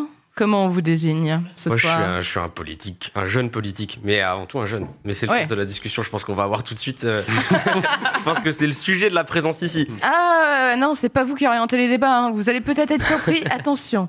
Vous avez entendu parler de la malédiction Backseat Non Non, non, non, vous pouvez rester, vous inquiétez pas. Peut-être pour vous présenter, Louis Boyard, vous étiez syndicaliste lycéen à l'Union nationale lycéenne, l'UNL, avant de devenir chroniqueur chez Cyril Hanouna, et vous êtes désormais député du Val-de-Marne à seulement 22 ans. Ouais, c'est correct. C'est un truc de ouf. Bon, même moi, je suis choqué. Ah oui. ah. Bah justement, parlons-en. Ça fait quoi d'être. euh, Bah, du coup, vous êtes le plus jeune de l'Assemblée nationale, là, Je suis le concrètement? deuxième plus jeune. Il y en a Ah. un autre qui est plus jeune qui s'appelle Tematei Le Gaïk, qui est un député qui siège au groupe euh, GDR, qui est un indépendantiste polynésien. Et d'ailleurs, euh, je l'ai adoré parce qu'il avait fait dans sa première interview, on lui avait demandé Vous voulez que la Polynésie quitte la République? Il a répondu Je- Non, je veux que la République quitte la Polynésie. Ah C'est ce jour-là qu'a commencé une longue histoire d'amour entre lui et moi. je l'adore, vraiment, Tematei ne change rien. Et du coup, quel âge a-t-il? Euh, il a deux mois de moins que moi, donc Ah. là, il doit être sur ses 22 ans lui aussi. Ah, vous devez avoir un peu le somme quand même, du coup. Mais non, parce qu'en fait, j'étais trop content parce qu'en fait, de base, la plus jeune, c'était Marion Maréchal Le Pen. Et donc, du coup, ah non, mais moi, j'avais le seum. Du coup, je- on, Bah ouais, du ouais. coup, bah, non, non seulement, bah, moi, j'étais content parce qu'on a battu le record de Marion Maréchal, mais du coup, on a doublement battu, donc vraiment aller dans les limbes de l'histoire, là où est la place du Rassemblement National, de Reconquête et tout, donc on est tous les deux très contents. Oui, bon, on peut en discuter, euh, faire à suivre. Euh, L'avenir nous le dira s'ils sont vraiment perdus dans les limbes de l'histoire. J'ai bien peur que non, malheureusement. Alors, on a vu votre petite vidéo là sur le Blocus Challenge. Ouais. Bon, bon, moi, je j'ai déjà dit ce que j'avais à dire euh, et euh, mon opinion s'en tape ce soir. Euh, mais les chroniqueurs sont là pour euh, pour vous challenger précisément sur ce joli Blocus Challenge.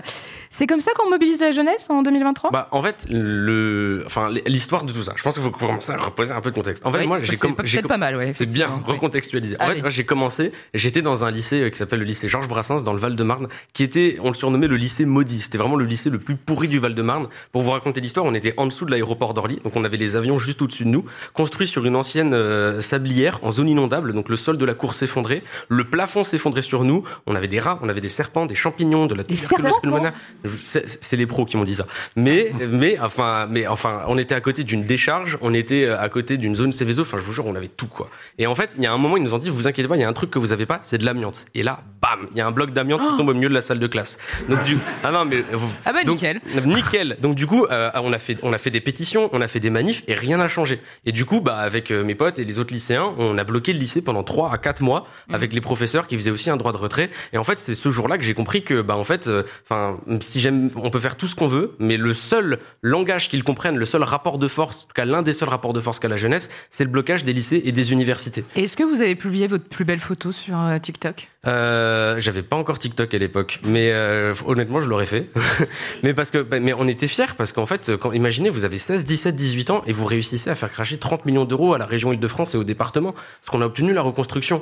Et du coup, euh, moi, c'est un peu le fil rouge de tout mon engagement politique, c'est d'essayer c'est de dire que la jeunesse, elle a une légitimité politique à s'engager, qu'elle a la légitimité de penser la politique, de faire de la politique, et à chaque fois que euh, les politiques, on leur demande comment est-ce que les jeunes doivent se mobiliser, ils disent faites des manifestations. Alors, pardon, je vous interromps Ouais. parce que vous n'êtes pas en train de répondre à ma question. Bah, je vais répondre. C'est pas très J'y suis- satisfaisant J'y suis presque. C'est que, en fait, il y, a- il y a les jeunes qui ont organisé des grèves mondiales pour le climat, des dizaines de millions de personnes.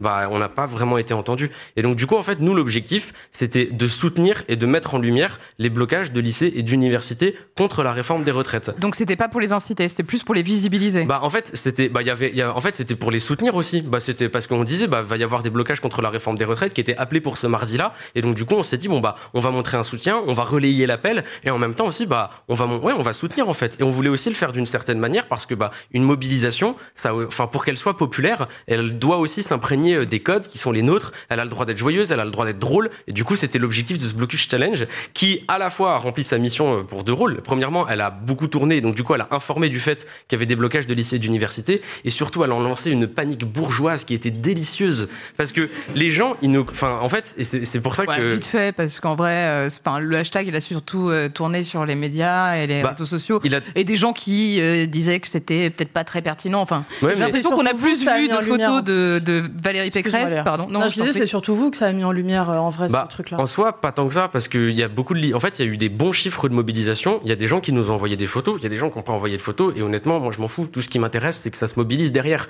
Et, euh, et en fait, on parlait beaucoup de ce que faisait l'intersyndical, mais on parlait pas de ce que faisait l'interorga de jeunesse. Et donc, du coup, nous, l'objectif, c'était à la fois un de montrer un soutien, et puis derrière aussi de lancer un débat public, parce qu'au fond, qu'est-ce qui les dérange? C'est il y, a- il y a deux choses qui les dérangent. Premièrement, qu'on utilise des codes qui ne sont pas les leurs, c'est-à-dire euh, des- les codes de la jeunesse qui sont les miens. J'utilise TikTok, je regarde TikTok. euh, Enfin, je veux dire, c'est ma culture, quoi. Quand Et vous dites il, c'est qui? Bah, c'est euh, toute une partie de la classe politique et médiatique qui n'est pas en phase avec euh, la culture et les codes de la jeunesse et aussi qui ne reconnaît pas la légitimité à se mobiliser. Et je le redis, mais si enfin, on peut faire toutes les manifs qu'on veut. En fait, le seul langage qu'ils comprennent, c'est les blocages de lycées et d'universités. Et je considérais que c'était mon rôle de justement soutenir les jeunes qui allaient le faire et de relayer cet appel à le faire. Et donc, euh, bah, ça a lancé euh, le hashtag Blocus Challenge qui a lancé euh, un débat public, quoi. Mais il y en a qui ont eu un peu l'impression d'être pris pour des cons, en fait. Est-ce que vous comprenez que le message, il ait pu ne pas passer? Bah, en fait, il y a des personnes qui disaient oui, euh, c'est infantilisé, mais en fait, ce qui est infantilisant, c'est de croire qu'il y a des jeunes qui vont mobiliser uniquement pour euh, une visite de l'Assemblée nationale. Mais c'est pas infantilisant de dire que s'il n'y a pas de challenge TikTok, justement, les gens vont pas se mobiliser?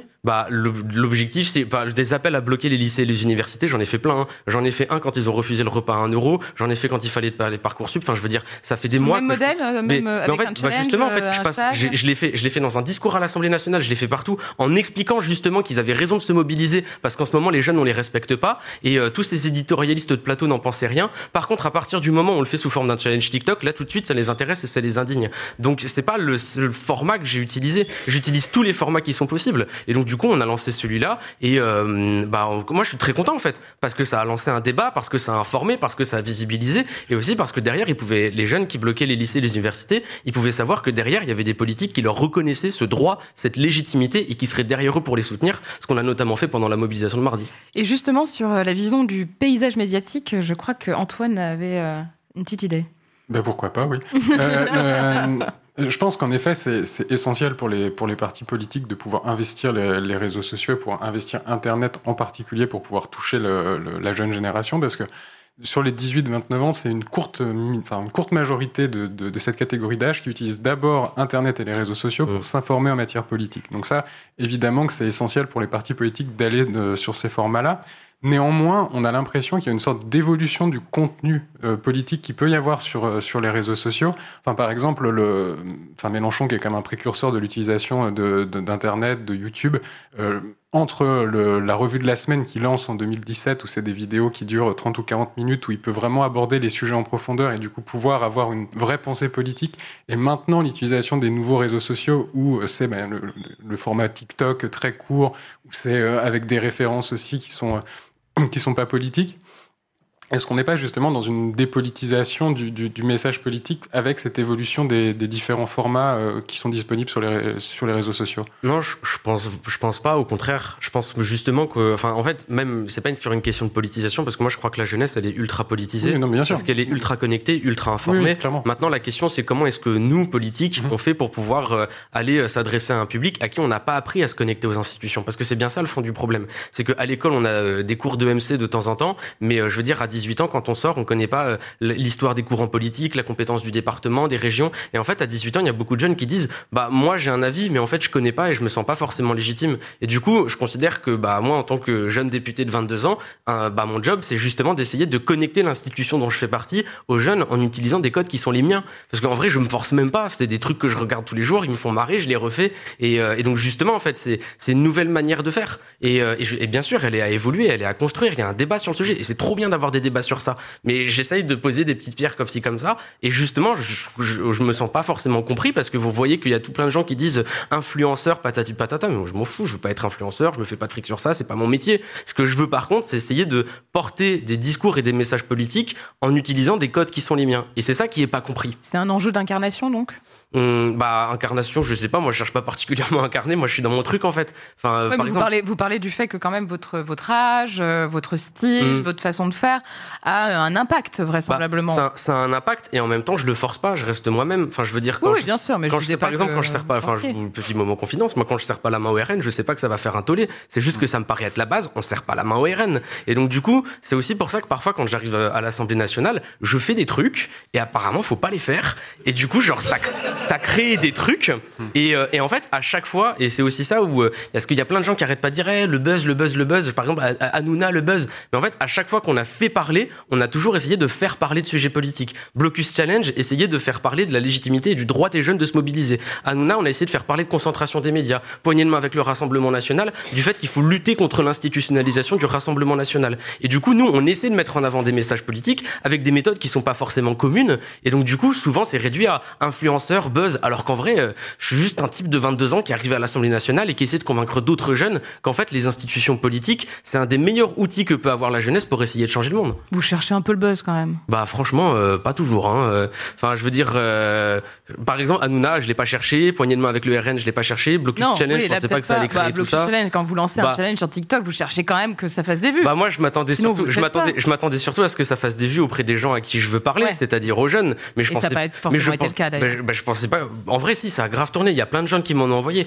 Je vais pas dire que par contre la mobilisation, euh, c'est le Blocus Challenge qui a lancé la mob, hein, certainement pas. Euh, c'est pas moi qui me suis levé le matin pour aller bloquer mon lycée ou mon université. Hein. C'est les jeunes qui font la mobilisation, pas moi. Mais par contre, euh, enfin sur derrière les gens à qui on veut parler, ça a permis de le faire parler à ceux à qui on veut en parler. Par contre, ce que j'avais pas prévu, c'était la panique bourgeoise derrière. C'est-à-dire CNews qui en parle pendant des heures, BFM TV qui met des éditorialistes, euh, je sais même pas qui c'est, ils me connaissent même pas et ils en font une- un idiot de 30 minutes. Et d'un autre côté, en soi, je m'en fiche. C'est pas eux que veux parler. C'est pas eux. Mais je, je pense que il y, a une, il y a une tension à l'heure actuelle dans le métier de représentant, enfin pas, c'est pas un métier, mais dans la représentation politique entre un impératif d'être proche de la, de la population et en même temps une demande aussi d'avoir une certaine stature, en tout cas de, de, de- voilà, d'avoir une certaine respectabilité dans la façon dont, dont- dont on se comporte. Et je pense que c'est cette ligne de crête qui est extrêmement difficile à trouver, notamment quand on essaye de communiquer sur, euh, sur les réseaux sociaux, parce qu'il y a des formats qui sont particuliers, en particulier quand si, si tu utilises TikTok ou ce genre de choses. Et c'est ça qui, est, qui crée aussi des certains décalages par moment, par moment dans le fait d'aller trop loin d'un côté ou de l'autre, d'être pas suffisamment proche, d'être trop proche, mais en perdant une certaine stature. Et c'est ça qui est compliqué à l'heure actuelle. Bah, bien sûr, c'est un équilibre à trouver. Et d'un autre côté, j'ai pas un- une seule, parce que justement, on y réfléchit. Enfin, d'un autre côté, on, on a, on a la fonction, on a, il y a l'institution. Mais d'un autre côté aussi, l'Assemblée nationale, c'est les gens qui la composent qui la font. Et euh, je suis aussi lucide sur le fait que, enfin, je veux dire, euh, Éric Dupont-Moretti qui fait trois bras d'honneur à l'Assemblée nationale, oh, quelques brèves. Moi, ça a fait tout un week-end. Je veux dire, euh, moi, si j'avais fait ne serait-ce qu'un dixième de ce qu'a fait Éric Dupont-Moretti, c'était terminé pour moi. Et donc d'un autre côté, euh, on n'est pas, enfin je veux dire parce que moi, je, je suis aussi lucide sur, lucide sur ça, parce que moi, je suis quelqu'un qui a 22 ans, on va attendre beaucoup plus de moi que je rentre dans un moule, que je rentre dans des codes, sauf que c'est pas ce que je veux faire, c'est pas pour ça que j'ai été élu. Et en fait, je serai pas moi-même. Et je pense que même les gens, ils attendent justement d'un jeune élu qui reste lui-même et qui soit du côté, qui soit voilà, qui représente une culture dont justement on reproche qu'elle n'est pas représentée en politique. Donc parfois ça gêne, parfois on peut peut-être faire des conneries, Bah, mais ouais. on essaye et non, non, on mais changera pas. intéressant. Vous parliez, vous, vous, vous parliez euh, du fait que lorsque vous arrivez à l'Assemblée nationale, vous n'avez pas forcément les codes, vous savez pas qu'il faut pas faire ça, et du coup ça bosse derrière, etc. Euh, Est-ce que vous sentez qu'il y a une difficulté à avoir 22 ans et être député aujourd'hui?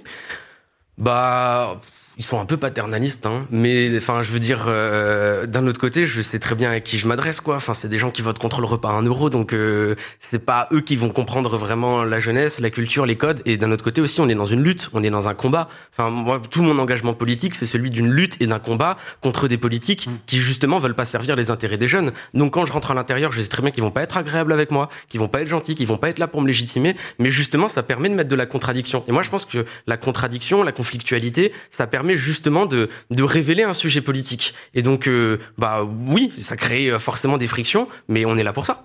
Oui, puis d'autant, pardon, d'autant plus qu'on qu'on parle toujours de problème de représentativité de l'Assemblée nationale. Et quand on évoque ce sujet-là, on a toujours l'impression que c'est seulement en termes de, de genre ou c'est seulement en termes de, de classe sociale, mais il y a aussi des, des problématiques d'âge qui, qui, qui, se posent. Et donc euh, d'avoir aussi une focalisation juste sur toi parce que tu es, jeune, c'est aussi une- c'est aussi problématique parce que c'est normal qu'on puisse avoir différentes catégories d'âge au sein de, de l'Assemblée nationale. Mais, et- et- mais pour moi, en fait, c'est même pas qu'une question d'âge, parce que euh, c'est surtout une question d'être en phase avec euh, les aspirations politiques. Parce que il y a, il y, a, il y a quand même des aspirations politiques dans la jeunesse qui sont ultra ambitieuses en termes, euh, en termes de, enfin, sur les questions du réchauffement climatique, sur les questions de la précarité, même sur les questions de féminisme, sur les questions de genre, sur les questions d'antiracisme. La jeunesse, elle apporte, un, elle apporte un regard qui est neuf, un nouveau souffle. Mais justement, on empêche cette barrière-là de passer. Enfin, je veux dire, à partir du moment où vous avez euh, une jeune personne qui arrive et qui justement fait évoluer euh, ce mouvement de pensée, directement c'est wokiste, instrumentalisé. Alors que non, en fait, il faut écouter, c'est, il faut, il faut l'écouter. Ça existe et c'est pas. Vous avez des personnes qui peuvent avoir 40, 50 ans, mais qui sont justement en phase avec ce mouvement de pensée qui s'opère dans la jeunesse. Euh, si je dis pas de bêtises, vous êtes depuis la fin de l'année dernière le responsable des interventions dans la jeunesse de, de LFI, c'est ça? On sait qu'il y a eu un certain décrochage avec les jeunes, avec l'affaire Quatennens, Mm. certaines interventions de Jean-Luc Mélenchon et tout. Euh, comment vous l'avez perçu et comment justement vous comptez les raccrocher un peu ces jeunes euh, par Bah, rapport à ça? Nous, la, la position, enfin en fait, c'est même pas tant euh, comment réussir à séduire le jeune. On s'en fout de ça. Enfin, je veux dire, nous, on Non, mais vous avez concrètement perdu des militants et militants Ah, mais sur y le a- on a perdu, mais on a perdu, mais, mais pas, ça, mais chez, beau- beau- chez- chez les jeunes et même un petit peu partout. Hein. Oui. Mais- oui, mais c'est votre sujet, les jeunes, Mais, mais, mais le, le- le- ju- justement, nous, notre objectif, c'est plutôt justement, euh, enfin, la France insoumise, on est un mouvement qui se veut être au service des gens qui mènent des combats. Euh, et d'ailleurs, c'est pour ça que vous avez euh, beaucoup euh, de personnes qui ont été élues alors qu'elles ont mené des combats. Enfin, je veux dire, par exemple, Rachel Keke, c'est typiquement ce que la France insoumise souhaite, c'est-à-dire avoir des personnes qui ont mené des luttes sociales, qui savent ce que c'est que de combattre et qu'on va envoyer ensuite derrière aller en soutenir d'autres. Parce que nous, on considère que la démocratie, elle se fait pas tous les cinq ans et qu'un mouvement social, ça aide à construire la démocratie. Et du coup, moi, mon rôle, mais avec beaucoup d'autres, c'est justement d'essayer d'aller apporter un soutien à toutes les mobilisations de la jeunesse. Et donc, du coup, bah, mon rôle, c'est de suivre un petit peu tout ça et d'essayer de faire en sorte d'être un appui. Est-ce que vous n'avez pas le sentiment que justement le fait d'intégrer euh, des institutions type l'Assemblée, d'être élu, etc., et avoir des mandats, ça ne contribue pas à une forme d'institutionnalisation du combat, effectivement, que vous êtes en train de souligner, euh, et qui perd en fait de sa nature et qui perd aussi de son dynamisme? Parce que forcément, quand vous intégrez l'Assemblée nationale, vous vous êtes obligé de répondre à un certain nombre de codes, dans une certaine mesure, et en tout cas, vous êtes, vous, vous inscrivez dans une démarche réformiste, en fait. Bah, nous- alors justement, on nous reproche tout le temps de pas avoir les codes et de tout le temps être dans une démarche euh, de combativité, de lutte. Oui, de- de- néanmoins, de vos outils, s'opposer. ça reste les mêmes que les autres, en fait. C'est la loi, c'est le fait de voter, etc. Mhm. Bah, Donc, du nous, coup, nous- vous, ah non, fait, vous nous- acceptez euh, le- la démarche réformiste, en fait. Bah, le- le- nous, on est pour une révolution citoyenne. Enfin, je veux dire, nous, notre objectif, on est lucide. Hein, euh, à l'Assemblée nationale, c'est pas comme ça qu'on réussira à faire l'écosocialisme. Ce dont on a besoin, par contre, c'est de convaincre des gens. Et l'Assemblée nationale, ça nous sert à ça. L'Assemblée nationale, c'est la maison du peuple. Notre rôle, c'est d'exprimer euh, la voix euh, du peuple qui nous a élus. Et, euh, et donc, du coup, on, on essaie de convaincre, de faire des interventions, de, de, de faire entendre nos lignes politiques pour essayer de reconvaincre derrière, aussi de batailler à l'Assemblée nationale. hein. Sur la réforme des retraites, on a tout fait pour les empêcher de la faire. Et puis, enfin, notre objectif final, nous, c'est la sixième République. On est conscient qu'on est en train de participer à des institutions de la cinquième République qui sont pourries de l'intérieur et que justement, il faut essayer de convaincre de faire une assemblée constituante avec des citoyennes et des citoyens qui n'ont jamais été élus et qui, qui écriront une nouvelle constitution. Mais justement, le fait qu'on soit là, c'est justement un symptôme d'une cinquième République qui est mourante. Parce que nous, nous sommes des élus euh, de la cinquième République qui disons justement que nous ne voulons plus faire partie de cette cinquième République et qu'il en faut une sixième. C'est ça, nous, la démarche que l'on veut avoir. Euh, je me permets juste d'insister pardon sur Katniss parce que vous n'avez pas vraiment répondu à la question. Euh, le fait est que vous payez un peu ce que Jean-Luc Mélenchon a dit, mais comment vous, ra- vous raccrochez encore une fois ces, ces- ces gens sur le terrain qui qui s'y retrouvent pas en fait? Bah, et, qui- et qui ont tendance quand même à, à souligner en fait l'incohérence du, du programme qui est euh, profondément féministe, et j'étais la première à le dire, et aussi euh, les actes en fait. C'est-à-dire que quand Adrien Quatennens revient à l'Assemblée nationale alors qu'il est condamné pour violence conjugale et qu'il est applaudi par une partie du groupe, le, le- le message est quand même très violent. Quoi. Bah, en fait, le, le, il y a, il y a- il y a la question des violences sexistes et sexuelles euh, en politique et même en général dans toute la société. Enfin, elles existent dans toute la société et du coup, elles existent dans nos mouvements politiques. Sauf que la justice, tout le monde est d'accord ici pour dire qu'elle est défaillante pour euh, traiter des cas de violences sexistes et sexuelles. Du coup, la question, c'est quels outils les mouvements politiques ont pour pouvoir lutter contre les violences sexistes et sexuelles. Et euh, c'est ça le débat dans lequel s'est retrouvée la France insoumise. Alors à l'intérieur, vous avez eu de tout. Vous avez eu de toutes les positions. Et, euh, et c'était du débat de fond. C'était du débat de savoir si jamais une personne, euh, eh ben, elle doit être directement totalement exclue, de savoir si jamais euh, il n'y a pas une question de réinsertion. Et en fait, tous ces débats-là nous ont empêchés de pouvoir gérer la situation rapidement, parce qu'en fait, personne aujourd'hui dans la classe politique ne sait s'équiper d'outils corrects pour pouvoir lutter contre les violences sexistes et sexuelles. Et personne à la France insoumise ne vous dira que la façon dont a été gérée l'affaire Katnins est satisfaisante. Et donc, euh, il y a des personnes Bah, qui sont... Jean-Luc Mélenchon a l'air satisfait. Bah, vous avez des personnes qui sont satisfaites de la façon dont ça a été géré, vous en avez d'autres qui ne sont pas satisfaites, et euh, bah, en fait, on apprend en marchant. Et j'espère bien que si jamais ça se reproduit, et probablement que ça se reproduira, eh bien, on sera capable de beaucoup mieux gérer la situation. Euh, non, moi c'était bon. Moi, c'est- sur un, autre euh, sujet, enfin, qui est proche quand même, hein.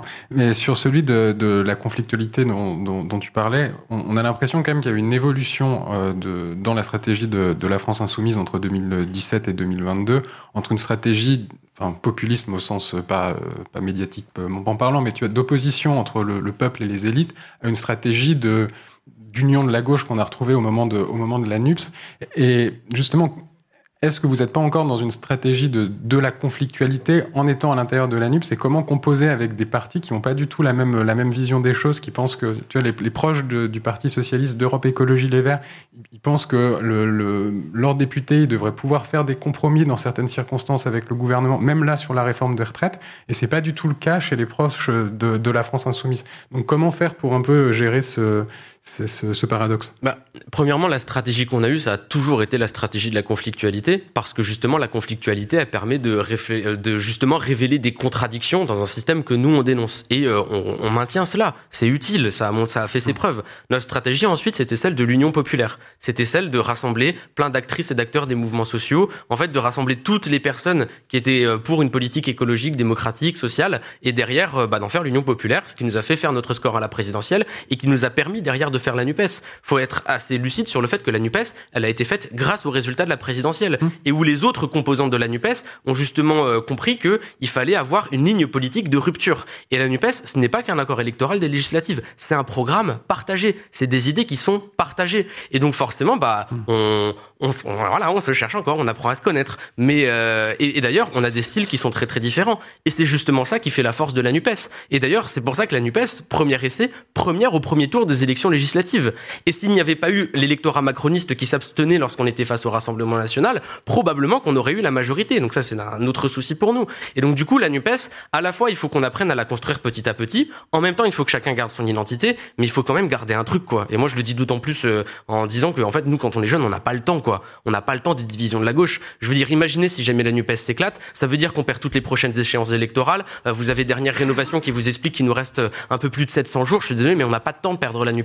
Donc, à la fois, on doit apprendre, et en même temps, on doit aussi avoir conscience que c'est un outil qu'il faut vraiment pas casser. Et quand il y a des élus de la gauche qui appellent à un acte 2 de la NUPES, mais nous on est complètement pour. C'est un outil qui se construit au fur et à mesure. Mais un acte 2 de la NUPES, ça veut dire que on se remet d'accord sur le fait que on a un programme qui est partagé, on a euh, un accord pour pouvoir participer ensemble aux élections, aux sénatoriales, aux européennes, et puis que derrière, on espère qu'on pourra gagner ensemble la présidentielle. C'est ça l'objectif de la NUPES.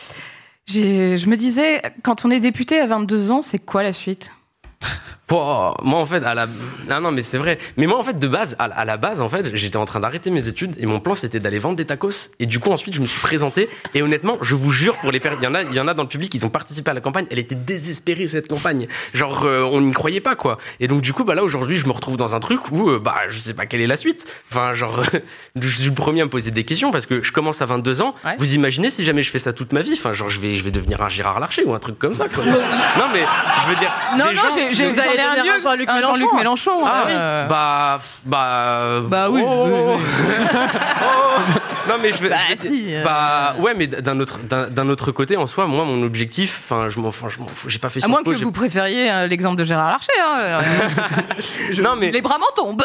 non mais enfin, honnêtement, j'en sais rien. Je tire pas des plans sur la comète parce que au fond, moi, mon objectif. Mais juste en politique, vous envisagez votre carrière Bah, en politique fait, en fait, je me pose la question parce que d'un autre côté, j'ai du bol, quoi. Enfin, euh, je veux dire, euh, je suis le premier à être étonné de la situation, quoi. donc, euh, j'ai envie de continuer. Et d'un autre côté, justement, j'ai pas envie de me déconnecter. Et donc, du coup, c'est une question que je me pose. Mais tous les ouais, jours. justement, enfin, dans la perspective typiquement d'une sixième république, il y a quand même cette volonté de renouvellement récurrent de la classe politique. C'est quand même quelque chose de très très fort. Et encore une fois, là, je dois quand même souligner l'incohérence entre euh, la théorie et la pratique. Euh, est-ce que vous, vous pensez qu'on peut vraiment faire carrière en politique? Genre, vous, dans 50 ans, est-ce qu'on vous réinvite sur le plateau de Backseat Je sais pas si on sera encore là.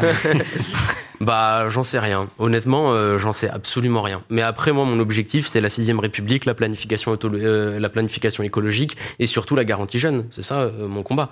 Et donc après, bah, pour moi, à partir du moment où le travail est fait, et notamment où il y a eu la sixième République, j'aurais aussi conscience que j'ai évolué dans un système qui est la cinquième République et qu'il faut que je fasse gaffe en fait. Il faut que je fasse gaffe à pas me déconnecter. D'ailleurs, si jamais je continue et que je suis Et déconnecté, euh, tapez-moi quoi. Bah, Non, mais c'est une vraie question. Moi, J'en ai parlé avec beaucoup, beaucoup, beaucoup d'élus qui me disent c'est difficile de rester euh, enfin, sur le terrain, quoi, d'avoir une Mm. connexion réelle euh, avec le monde, avec. Bah, moi, euh, je- déjà- j'essaie de, justement de rester le plus connecté possible. Déjà, premièrement, enfin, je veux dire, euh, j'ai gardé mes potes, je fais des trucs, euh, voilà, quoi. Je, enfin, je continue de mener ma vie à peu près normalement. Et, euh, et puis ensuite, euh, enfin, si jamais un jour je me retrouve dans une situation où tout le monde me dit casse-toi, bah, j'espère que je me casserai, quoi. Voilà. Pas comme Jean-Luc, du coup. Bah, non, parce que en vrai, je, je bah, non, je- mais on l'embrasse, ça va, vrai, on déconne. désolé. Oh là là. Bon, euh, ok, très bien. C'est assez intéressant ce que vous étiez en train de dire tout à l'heure, euh, les parce que vous avez lancé. Moi, j'étais surprise. Vous avez lancé cet appel au blocus, euh, au ch- ch- blocus challenge, c'est ça? Ouais, allons-y. Ok, Hashtag, pardon. Est-ce qu'on a un gagnant ou pas? Hum, Ouais, non, je voulais poser la Bah, question. pardon, ouais, est-ce qu'on a... Non, non, je t'en prie, vas-y. Bah, Est-ce qu'on a un gagnant du coup Ouais, Alors, qui est l'heureux ou l'heureuse une élue première gagnante, Valérie Pécresse, pour son occupation de l'ENA à Ah. l'époque. Et il y aura euh, vendredi, euh, donc du coup demain soir, euh, oui, il y aura un gagnant parce que au Du fond, c'est elle qui va visiter l'Assemblée nationale bah, je l'ai invitée à visiter l'Assemblée nationale. euh, voilà, hein, on verra si jamais elle accepte. Mais en, en- en fait, au, au fond, euh, le- la véritable victoire, bien sûr, c'est le retrait de la réforme des retraites. Et en vrai, ça nous fait aussi plaisir de pouvoir inviter euh, des lycéens ou des étudiants qui ont bloqué leur lycée ou leurs universités, parce que aussi, justement, quand je disais, on leur reconnaît cette légitimité. Bah en fait, justement, par votre acte militant, vous avez toute votre place dans la maison du peuple. Et ça, c'est un message et un Et moment est-ce que qui ceux qui n'ont pas bloqué sont aussi bienvenus? Bah alors bien sûr, vous pouvez envoyer un mail de demande à visiter l'Assemblée nationale. Nous en général, en fait, on, a des créneaux de visite et nous en général, on essaie de faire visiter les écoles primaires ou les collèges euh, de la circonscription. Euh, on fait les visites euh, avec les enfants et c'est super chouette. Et euh, là, du coup, on a justement trouvé un moyen de ne pas utiliser un créneau pour l'école primaire, mais on a trouvé un autre créneau en loose qui marchera bien. Donc du coup, bah voilà, bienvenue. hein. Bah, c'est Euh, bien. J'ai une question blocus justement. Euh, ça marche très bien euh, dans, la jeunesse, mais mardi l'idée c'était de mettre la France à l'arrêt. Mhm. Et le fait est que ça n'a pas euh, marché a priori factuellement. Comment vous allez faire pour justement que ce mouvement de blocage il passe de la jeunesse à toute la France en fait Bah, il y a quand, franchement, c'est quand même euh, un gros mouvement. Hein. C'est les plus grosses manifestations qu'on ait pu connues On depuis les années ça en question. 90. Non, vraiment, on mais, en question, Mais après, euh, mettre la France à l'arrêt, ça se fait pas si facilement que ça. Ça prend son temps. Et d'ailleurs, et en fait, ce qui est intéressant, c'est que vous avez les syndicats qui ont, se sont organisés par secteur. C'est-à-dire, mardi, vous avez les raffineurs qui se mettent en grève. Le mercredi, c'est les transports. Ensuite, c'est l'énergie. Et du coup, tout ça est en train de s'opérer. Et en fait, parce qu'il y a des secteurs stratégiques qui sont mis en grève, c'est en train de désorganiser toute l'économie. Parce que nous, on est bien conscients. Macron, il s'en fiche de savoir qu'il y a plus de RERD. Par contre, le patronat, clair. ça l'intéresse. Et ils commencent à perdre des sous. Et à partir du moment où ils considéreront que ça leur commence à leur coûter trop cher, ils vont appeler Emmanuel Macron. Et puisqu'Emmanuel Macron n'écoute que le patronat, alors comme ça, il va céder. Donc il y a déjà un rapport de force qui est en train de s'opérer euh, dans l'obscurité, dans le silence. Mais là, il y a des choses qui sont très très grosses qui sont en train de se jouer. C'est pour ça que nous, on est content de la mobilisation. Mais bien sûr, il va falloir aller plus loin. Déjà en espérant que les élus de la majorité et de LR prendront leurs responsabilités et ne voteront pas la réforme des retraites. Mais euh, même si jamais ça devait être amené à être voté, après le CPE, on a gagné, même après que la loi a été votée. Donc on ne s'arrêtera pas. Nous, en tout cas, à la France Insoumise, et je crois que les syndicats ont fait passer le message aussi, ils ne s'arrêteront pas que la loi soit votée ou pas. Et le patronat finira par appeler Macron et lui dire retire. Et on espère qu'il écoutera. Mais Tout à l'heure, euh, pardon, vas-y Antoine. Euh, mais, mais justement, tu, tu mentionnes les, les, les syndicats, et il y a eu quand même plusieurs euh, sorties de Laurent Berger ou Philippe Martinez pour, pour insister sur le fait que c'était une, mobi- une mobilisation qui était euh, sociale et pas une mobilisation politique. Bon, alors, on pourrait disserter sur, euh, sur, sur cet aspect-là, mais le fait est que l'opposition qui s'exerce à l'Assemblée nationale semble un peu déconnectée de l'opposition qui se, qui s'organise dans, dans la rue. Est-ce qu'il n'y aurait pas quelque chose à, à faire, enfin, peut-être une meilleure communication, c'est vraiment le terme de, de, de l'interview, entre, le, en- entre le, le, le front syndical et le front politique à l'Assemblée nationale par rapport à cette réforme des retraites? Bah, euh, au fond, euh, enfin, je comprends pas du coup, genre, parce qu'on est unis dans la rue. euh, Enfin, je... En fait, le, le- le- est-ce que le- le- les syndicats ont l'air de, de reprocher à la, à, la, à la France insoumise notamment le, le fait de vouloir mettre la main sur la, sur la mobilisation dans, dans la rue? Voilà, est-ce qu'il n'y a pas un problème justement de, de, de- de savoir qui doit organiser le- le- la lutte et est-ce que ça peut être vraiment complémentaire Bah, ceux qui doivent organiser la lutte, la grève, ce sont les syndicats. Et d'ailleurs, on n'aurait pas la prétention de le faire. hein. Il en faut des compétences et une organisation pour l'avoir que seuls les syndicats possèdent. Et c'est pour ça que d'ailleurs, nous, nous n'appelons que pour les journées de grève, on suit les syndicats, toujours. Moi-même, tous les appels que je lance, ce sont des, les appels qui ont été lancés par les organisations de jeunesse. Et nous, on est là en soutien. On va sur les piquets de grève et on vient, on a organisé une caisse de grève aussi, où on donne beaucoup aux grévistes. Donc nous, on essaie d'être en soutien. Après, il y a des moments, il peut y avoir des désaccords. Par exemple, entre les syndicats et nous, on n'était pas d'accord sur la question de l'article 7 à l'Assemblée nationale. Mais on regrette pas ce choix. Il fallait surtout pas aller à l'article 7.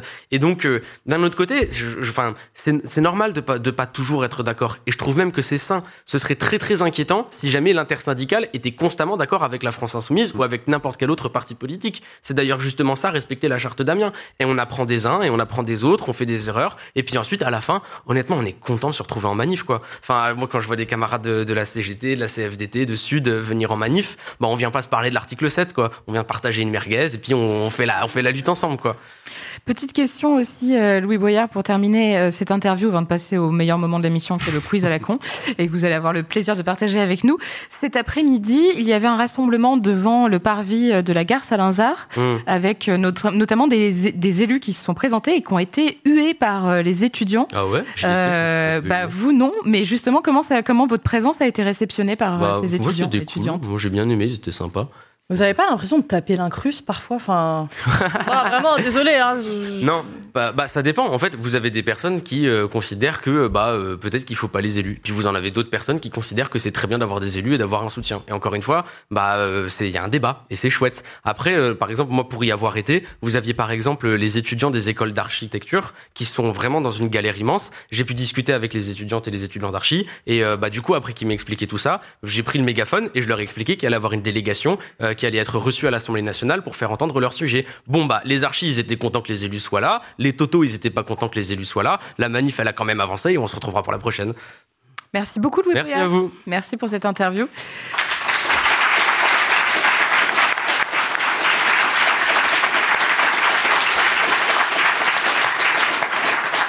Et maintenant, le quiz à la con, le moment tant attendu de la soirée.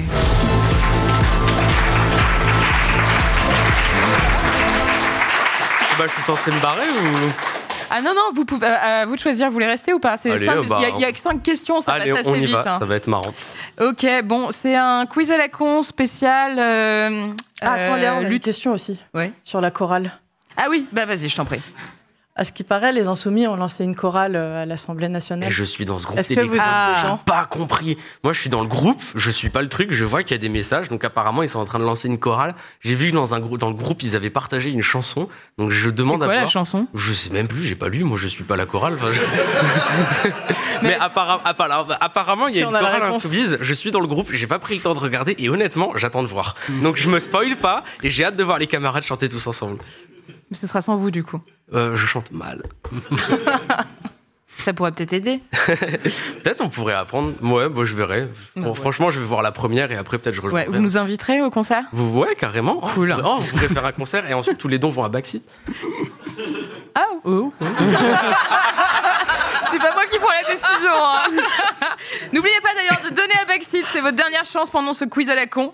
Euh, on en est à quoi là, s'il vous plaît? Est-ce qu'on peut avoir euh, le montant On était à plus de 159 000 euh, pendant les. Wouh Allez, on dépasse les 160 au moins les gens, s'il vous plaît, ce serait fabuleux. Merci beaucoup. C'est parti, un petit quiz à la con spécial euh, lutte féministe. Vous êtes prêts? Let's go. Donc il y a cinq questions, hein. Euh, cinq questions, quatre réponses au choix. Moi je perds toujours, là j'ai les réponses, je suis trop saucée. Mais du coup je peux pas jouer, c'est dommage. Enfin bon bref. Euh, à l'occasion de la Journée internationale des droits des femmes, quelle initiative a réellement eu lieu? Tata. Faudrait un petit jingle, ça manque. Un match de basket gratuit pour les femmes venant habillées en rose. Un bon pour gagner votre différence de salaire en chocolat. L'élection de Miss Ménagère avec une épreuve de nettoyage. Un labyrinthe en plein air menant à une cuisine. Donc, quelle initiative a réellement eu lieu? Faut que les hommes arrêtent d'organiser le 8 mars. hein. On est d'accord? Ouais, je pense, ouais. Non, non, parce que là, c'est turbo gênant. C'est pépite sexiste, la turbo 1000. hein. Alors, Louis Boyard, vous en pensez quoi? Franchement, au début, je croyais qu'elles étaient toutes fausses parce que je connais pas le concept. Mais franchement, je dirais la C parce que je pense qu'une marque serait capable de faire ça. La C, ok. Moi, je dirais la A. La A pour Antoine? Pareil, la A. Ok, que dit le chat? On a les résultats du chat. Que dit Jean? Jean Massier, il a voté? J'ai pas vu. Quelqu'un a vu ce qu'il a voté? Je crois qu'il a pas voté, mais il a commenté. J'ai vu Ok, il y a encore, euh, on est encore en vote. Moi, je vais quand même, euh, je vais voter, même si j'ai la réponse, je m'en fous. non, comme ça. Je vais voter une autre réponse que la bonne réponse. Non, du coup, ça donne trop d'indications. Ouais. Alors le chat, qu'est-ce qu'il dit? Ah, Jean dit C. Ok, a priori, on est plutôt sur la réponse A. Eh bien, c'est la bonne réponse sais pas s'il faut être content. Non, non, non. Mais est-ce que. Alors, bon, bref. En 2017, un club de basketball normand, ah, c'est en Normandie, proposait des places gratuites pour un match à toute femme vêtue de rose. L'initiative a été dénoncée par l'association Oser le féminisme. L'idée de base était d'offrir le ticket à chaque femme accompagnée d'un homme. Donc, ah oui, quand même, merde. J'avais pas vu le fin de la phrase. Euh, la C est fausse. En 2017, à l'occasion, cependant, pardon, en 2017, à l'occasion de la semaine pour les droits des femmes, organisée du 6 au 10 mars par la mairie de Montélimar, vous savez où c'est Montélimar? C'est dans la Drôme, c'est charmant. Euh, un atelier avait, c'est c'est de là où vient le nougat. Voilà, je fais un peu mon fun fact. Hein, euh, J'habitais à côté. un atelier avait pour but d'apprendre à ces dames à fabriquer leurs propres produits ménagers. C'est trop bien. T'as vu qu'il y a un patelin, euh, je, je ne sais où, qui a inauguré un banc rouge? Pour soutenir Oui, les tout femmes. à fait, pour euh, lutter contre les violences. Exactement. Mm. On apprécie. On apprécie le geste. Bon, euh, allez, on, on peut, on va tenir encore les quatre autres questions. Euh, J'ai un peu un doute là. Vous avez pas envie de partir en courant, ça va Non Ok. Je vous assure, c'est mieux après. Lequel de ces collectifs féministes n'a jamais existé? Réponse A. Les fémilites. Réponse B. Les insoumises. Réponse C. Ne rigolez pas si vite. Les chiennes de garde. Réponse D. Les gouines rouges. Alors, d'après vous Sacha Euh, les chiennes de garde, moi, ça- je pense que ça existe. Je dirais les insoumises, là, comme ça. Ouais, pareil, insoumise. Et vous? Je crois que ça peut exister, les insoumises. Moi, je dirais les fémilites. Pris en flag. Eh bien, bravo. Euh. quoi J'ai oublié d'attendre le chat. eh bien, bravo. On ne sait pas qui encore, On mais pas bravo. Euh, bravo. Sincèrement, bravo. C'était une très très belle victoire arrachée à ça de la fin. Non, non. Que dit le chat? On Je vois pas mal de A, je crois. Qu'est-ce que c'est long le vote du chat C'est pire qu'une présidentielle, quoi. C'est- Pire qu'un dépouillement des votes au PS. Je te jure, hein, ouais. Alors, on va convoquer la commission de recollement. ok, ils disent la B. Jean Massier aussi. Eh bien, j'ai le triste, la triste nouvelle de vous annoncer que vous avez une très mauvaise culture euh, féministe euh, pour celles et ceux qui disent la B. Ah. Parce qu'il s'agit des Insoumises. Les Insoumises étaient un collectif qui était notamment euh, l'idée par euh, l'actrice Delphine Seyrig dans les années 70. Et c'était un super collectif qui a fait plein de choses assez géniales. Et notamment qui s'est saisi de l'outil de la vidéo pour aller recueillir la parole des femmes. C'était assez novateur. Bon, bref, j'arrête de faire ma, ma féministe planning. Donc, c'était effectivement la réponse A, la Ah bonne ouais, réponse. Les fémilites n'ont jamais existé. Les fémilites. Les chiennes de garde ont existé. Les Gouines Rouges aussi, qui étaient un mouvement radical féministe lesbien fondé en 1971. Et le groupe devient inactif à partir de 73. Voilà.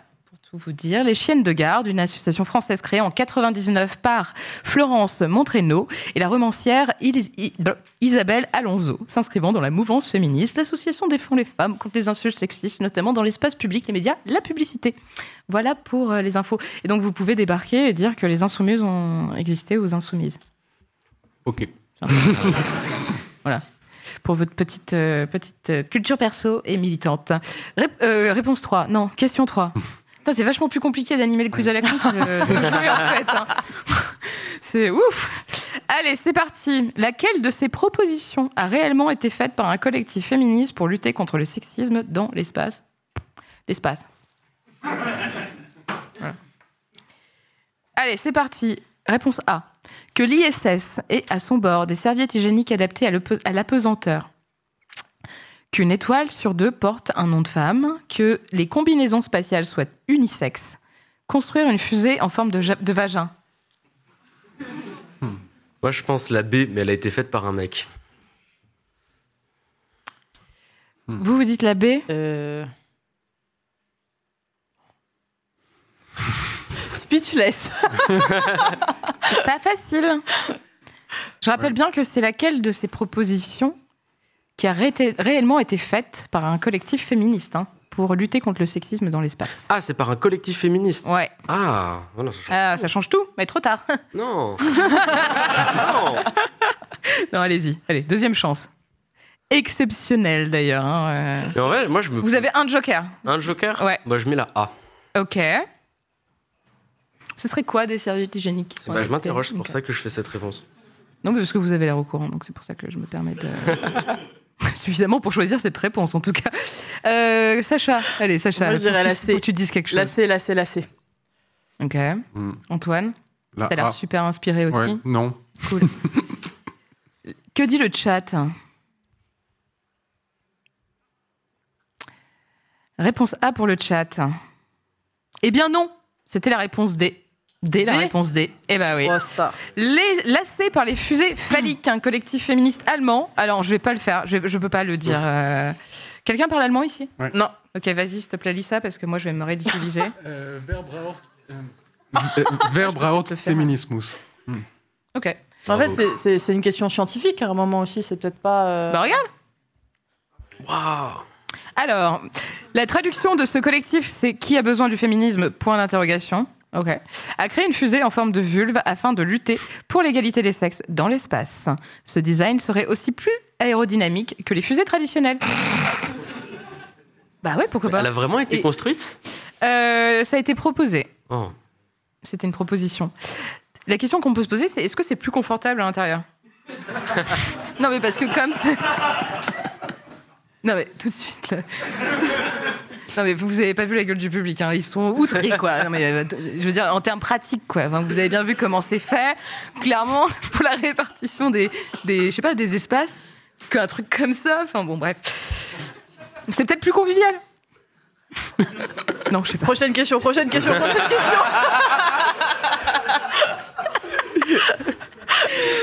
Euh, oui, donc on avait l'image. Ok, bon, on passe à la prochaine question, à la demande générale. Pourquoi la ville de Ville-aux-Dames est unique en France? La ville est peuplée uniquement de femmes. Tous les monuments, rues et bâtiments ont des noms de femmes. Les maires, restes, du coup, de la ville ont toutes été des femmes. Des snipers sont placés à des endroits stratégiques de la ville et vous exécutent si vous sifflez une femme dans la rue. Ah ouais Oh, ça me donne des idées, ça La radicalisation, j'ai quand même. Génial Alors, qu'en pensez-vous? Moi, je dirais B. Ouais, moi aussi. Ouais, B aussi. Ah ouais, fastoche, quoi. Genre, vous mouillez pas du tout. Non. Personne ne prend les snipers. non? Ah bah, Heureusement que je joue pas. hein, parce que- vous avez peur de perdre, c'est ça? Louis Boyard, à 22 ans, député, vous avez peur de perdre? Sur une question comme ça, oui. Ah ouais. que dit le chat Si le chat a eu euh, le temps d'aller au second tour de la présidentielle Pas encore. Ils sont à fond sur la baie. Ok, bon, bah, euh, c'est bien la baie, effectivement. Toi, même la réponse, elle est chiante. Je suis un peu déçue, j'avoue.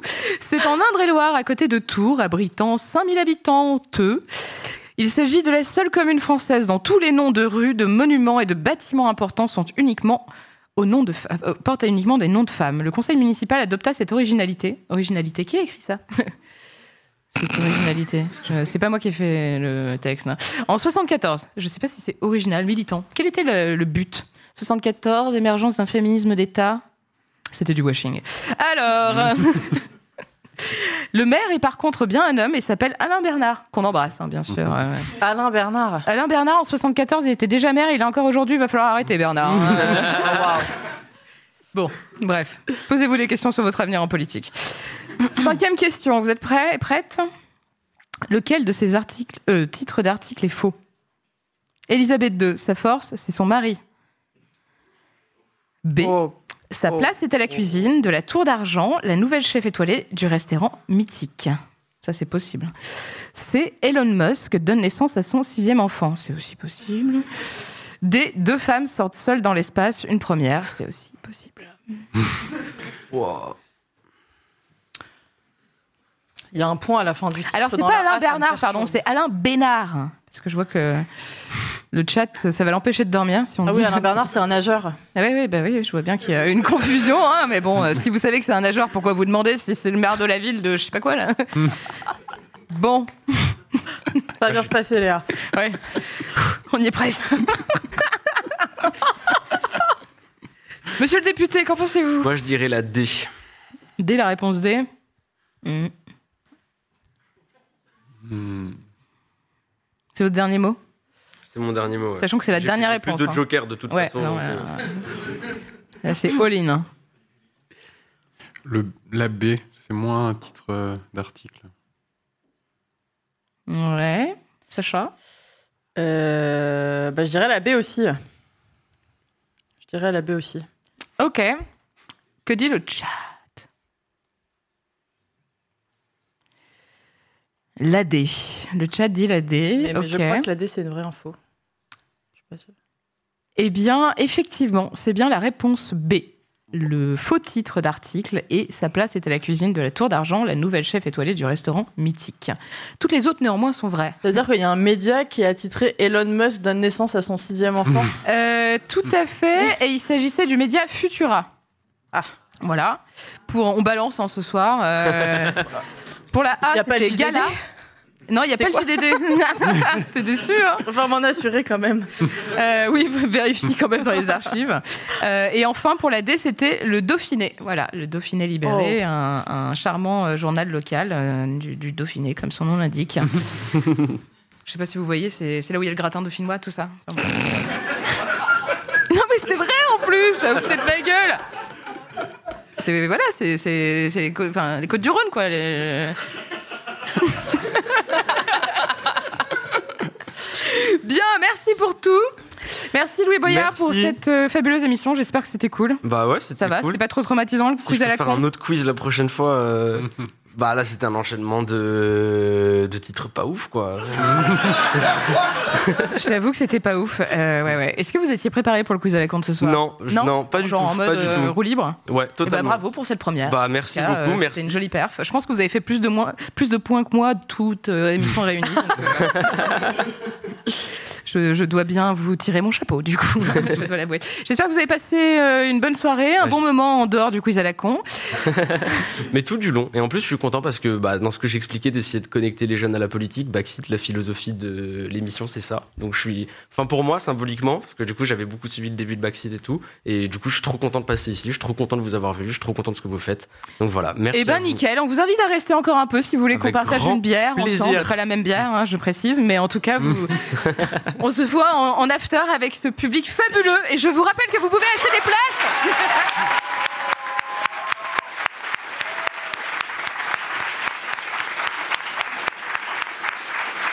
Merci beaucoup Louis Boyard.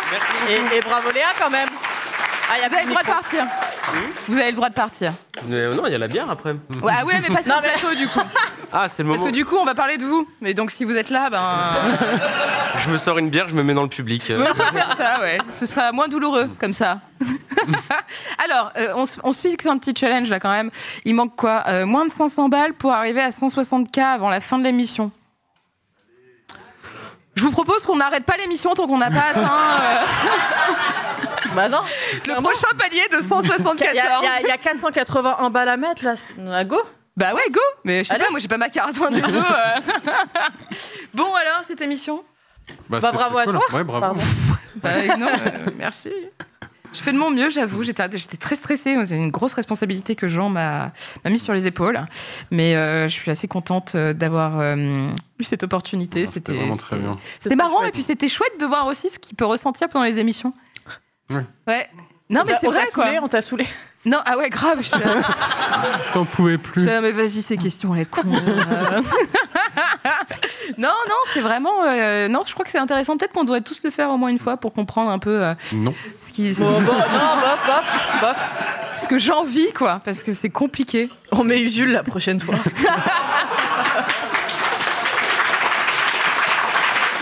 C'est certainement une bonne idée. Mais c'est vrai que c'est compliqué quand euh, Jean parle du fait que c'est difficile là aussi d'arriver à intégrer le chat. Bah là, je comprends totalement quoi, parce que euh, j'ai j'ai pas pris une seule question du chat typiquement. Ça va vite, hein. Alors que moi, normalement, sur mon live, euh, mon stream, normalement, j'ai genre quatre personnes. Du coup, je, je suis là, bah, je peux vous poser les questions si vous voulez. Et là, c'est pas la même, hein, j'avoue. C'est tout à fait hein, une autre dimension. Vous, ça, va, ça a été cette émission Super. euh, Ouais. Un peu speed, mais super. Bah, c'est tout le temps speed en fait. C'est-à-dire Bah, on aurait aimé avoir plus de temps pour euh, parler d'actu, pour l'interview. euh, Comme d'hab, quoi. Ça passe vite. Ça passe très vite et pourtant on passe quand même beaucoup de temps en réalité. Enfin, On s'amuse. euh, Qu'est-ce qu'en a pensé le public? C'était long? Bah ouais. hein. On- Disent-ils euh, avec des mines dépitées C'était pas assez long. Genre pas assez long, genre on n'a pas atteint 160K C'est ce qui me semblait. Il manque 3 323 euros. J'ai fait S pour info. hein. Ah Ah bah bravo Bah, Ça m'étonne pas, tu vois. Je sais pas pourquoi je dis ça. Il y a quelqu'un qui veut revenir en plateau? Imaginez qui c'est. À votre avis Attends, attends, on va voir. D'après vous, c'est qui? Qui veut revenir en plateau? Ouais. Bravo. Allez Adèle, viens. T'as pris ta carte Ouais. bleue? Elle veut tout le temps revenir en plateau. T'as pris ta carte bleue? Oui, absolument. C'est bon, c'est réglé. Bon, Euh, il reste combien? 300 combien? Faut demander à la Oh là là, il reste 221. On va y arriver. On va y arriver. On va y arriver. T'as eu ta réponse euh, sur la chorale Ouais, merci, merci de- d'avoir posé la question. Euh, il avait l'air très surpris, c'était très drôle. Vraiment, genre, c'est quoi ce Il avait pas l'air chaud du tout. Mais pourtant, il était. Vous avez vu les images quand Ah bah il- oui, il il Benoît. était là, 158, ouais. C'est marrant parce qu'il a dit je chante faux et on l'avait entendu. On le- On l'a- pas contrarié là-dessus. Non, on était là, genre, ouais, c'est pas. T'es là, bon, bon, on est d'accord. Pour une fois, on est Il faut un d'accord. prof de chant dans la chorale, ça va, peut-être euh, du bien. Ah Armand Altaï, tu sais. Bah, c'est peut-être ce qui est prévu. Ok, Léa, il reste 78 balles là. Ah, ils sont Non, chauds. vraiment, il reste 78 Bon, balles. bah, on enchaîne jusqu'à on va y aller, bah, bien 174 Léa, moi, je voudrais savoir Bien comment sûr. tu te sens. On y est. Comment là. tu t'es sentie cette première émission? Bah bien, merci. J'ai, au début, j'avais peur, j'avoue. J'étais un peu genre... Je- J'étais là, putain, il y a gens qui vont m'envoyer des textos. et tout. Mais non, ça va. Est-ce que tu vas continuer à l'empoisonner chaque semaine, du coup? Ouais. On va lui incuber le Covid ça, ouais. toutes les semaines. tu sais le, le brownie que j'ai fait la semaine dernière Bah voilà. Fallait pas le manger. Et toi, t'as passé une bonne émission? Excellente. Ouais. Ouais. Non, c'était très chouette, vraiment. Allez, on y est Allez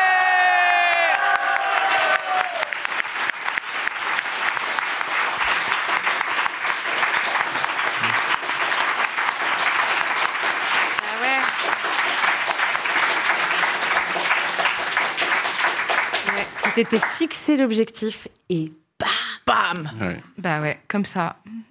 Ah, je suis une winneuse, hein. y a pas de chier. Elle est émue. Euh, Elle est émue. Elle a J'ai une question pour toi, Sacha. Oula, oh putain. Pourquoi c'est 26 centimes? Demande au chat, je sais pas. Moi, quand j'ai donné, j'ai pas mis euh, virgule 26 centimes. Hein. T'as donné, toi? Bah, bien sûr. Ah ouais, moi j'avais donné l'année dernière. J'ai pas donné encore. Mais tu Oh, donnes beaucoup de ta personne. Oui, oh, ça, euh, ouf. Et comment Euh, Non, non, mais oui, effectivement, je peux peut-être faire un don. Si quelqu'un a ma carte bleue, non, personne, heureusement. Bah, c'est quoi tu mets, euh, tu, mets, tu mets 74 centimes, comme Ça on, a un chiffre rond. Ouais, parce que ça me stresse un peu là. J'avoue, euh, je sais pas, ça, ça, ça perturbe personne dans le chat Si, si, si. Oui, bah merci. Mais personne ne veut arrondir ce. Il y a un truc, un message codé euh, Non? Personne veut nous expliquer? Je vais devenir complotiste hein, dans Mais peut-être qu'ils veulent partir sur la prochaine étape. Tu sais, peut-être qu'ils veulent pas que l'émission s'arrête du tout sur la genre. On part sur Bah, J'ai l'impression, 74 000 hein, ce je les soir. sens assez chaud là. Mm, mm. Mm. Non, mais allez-y. Hein. D'ailleurs, par ailleurs, vous pouvez continuer à donner même si on a arrêté l'émission. hein. C'est même- je, je préfère rappeler quand même parce que sinon, euh, compliqué. Bon, par contre, mettez 74 centimes, je vous en supplie, on va pas être bien toute la soirée, sinon. Il y a Louis Boyard qui nous attend avec la bière, quoi. Pitié. J'avoue. C'est peut-être le coût de la bière de Louis Boyard, ceci dit. Peut-être que quelqu'un a mis 26 centimes en se disant euh, je finance la. Je, je paye une bière à Louis Boyard. Ah oui, vous pouvez le voir comme ça. Si vous voulez payer une bière à Louis Boyard ce soir, donnez dans. Financer l'émission. Bon, va falloir que ça s'arrête parce que sinon Jean va vraiment se dire ils ont braqué l'émission, ça devient nimp. C'est pire qu'un coup d'État. Des bisous, merci Merci Jean pour ta confiance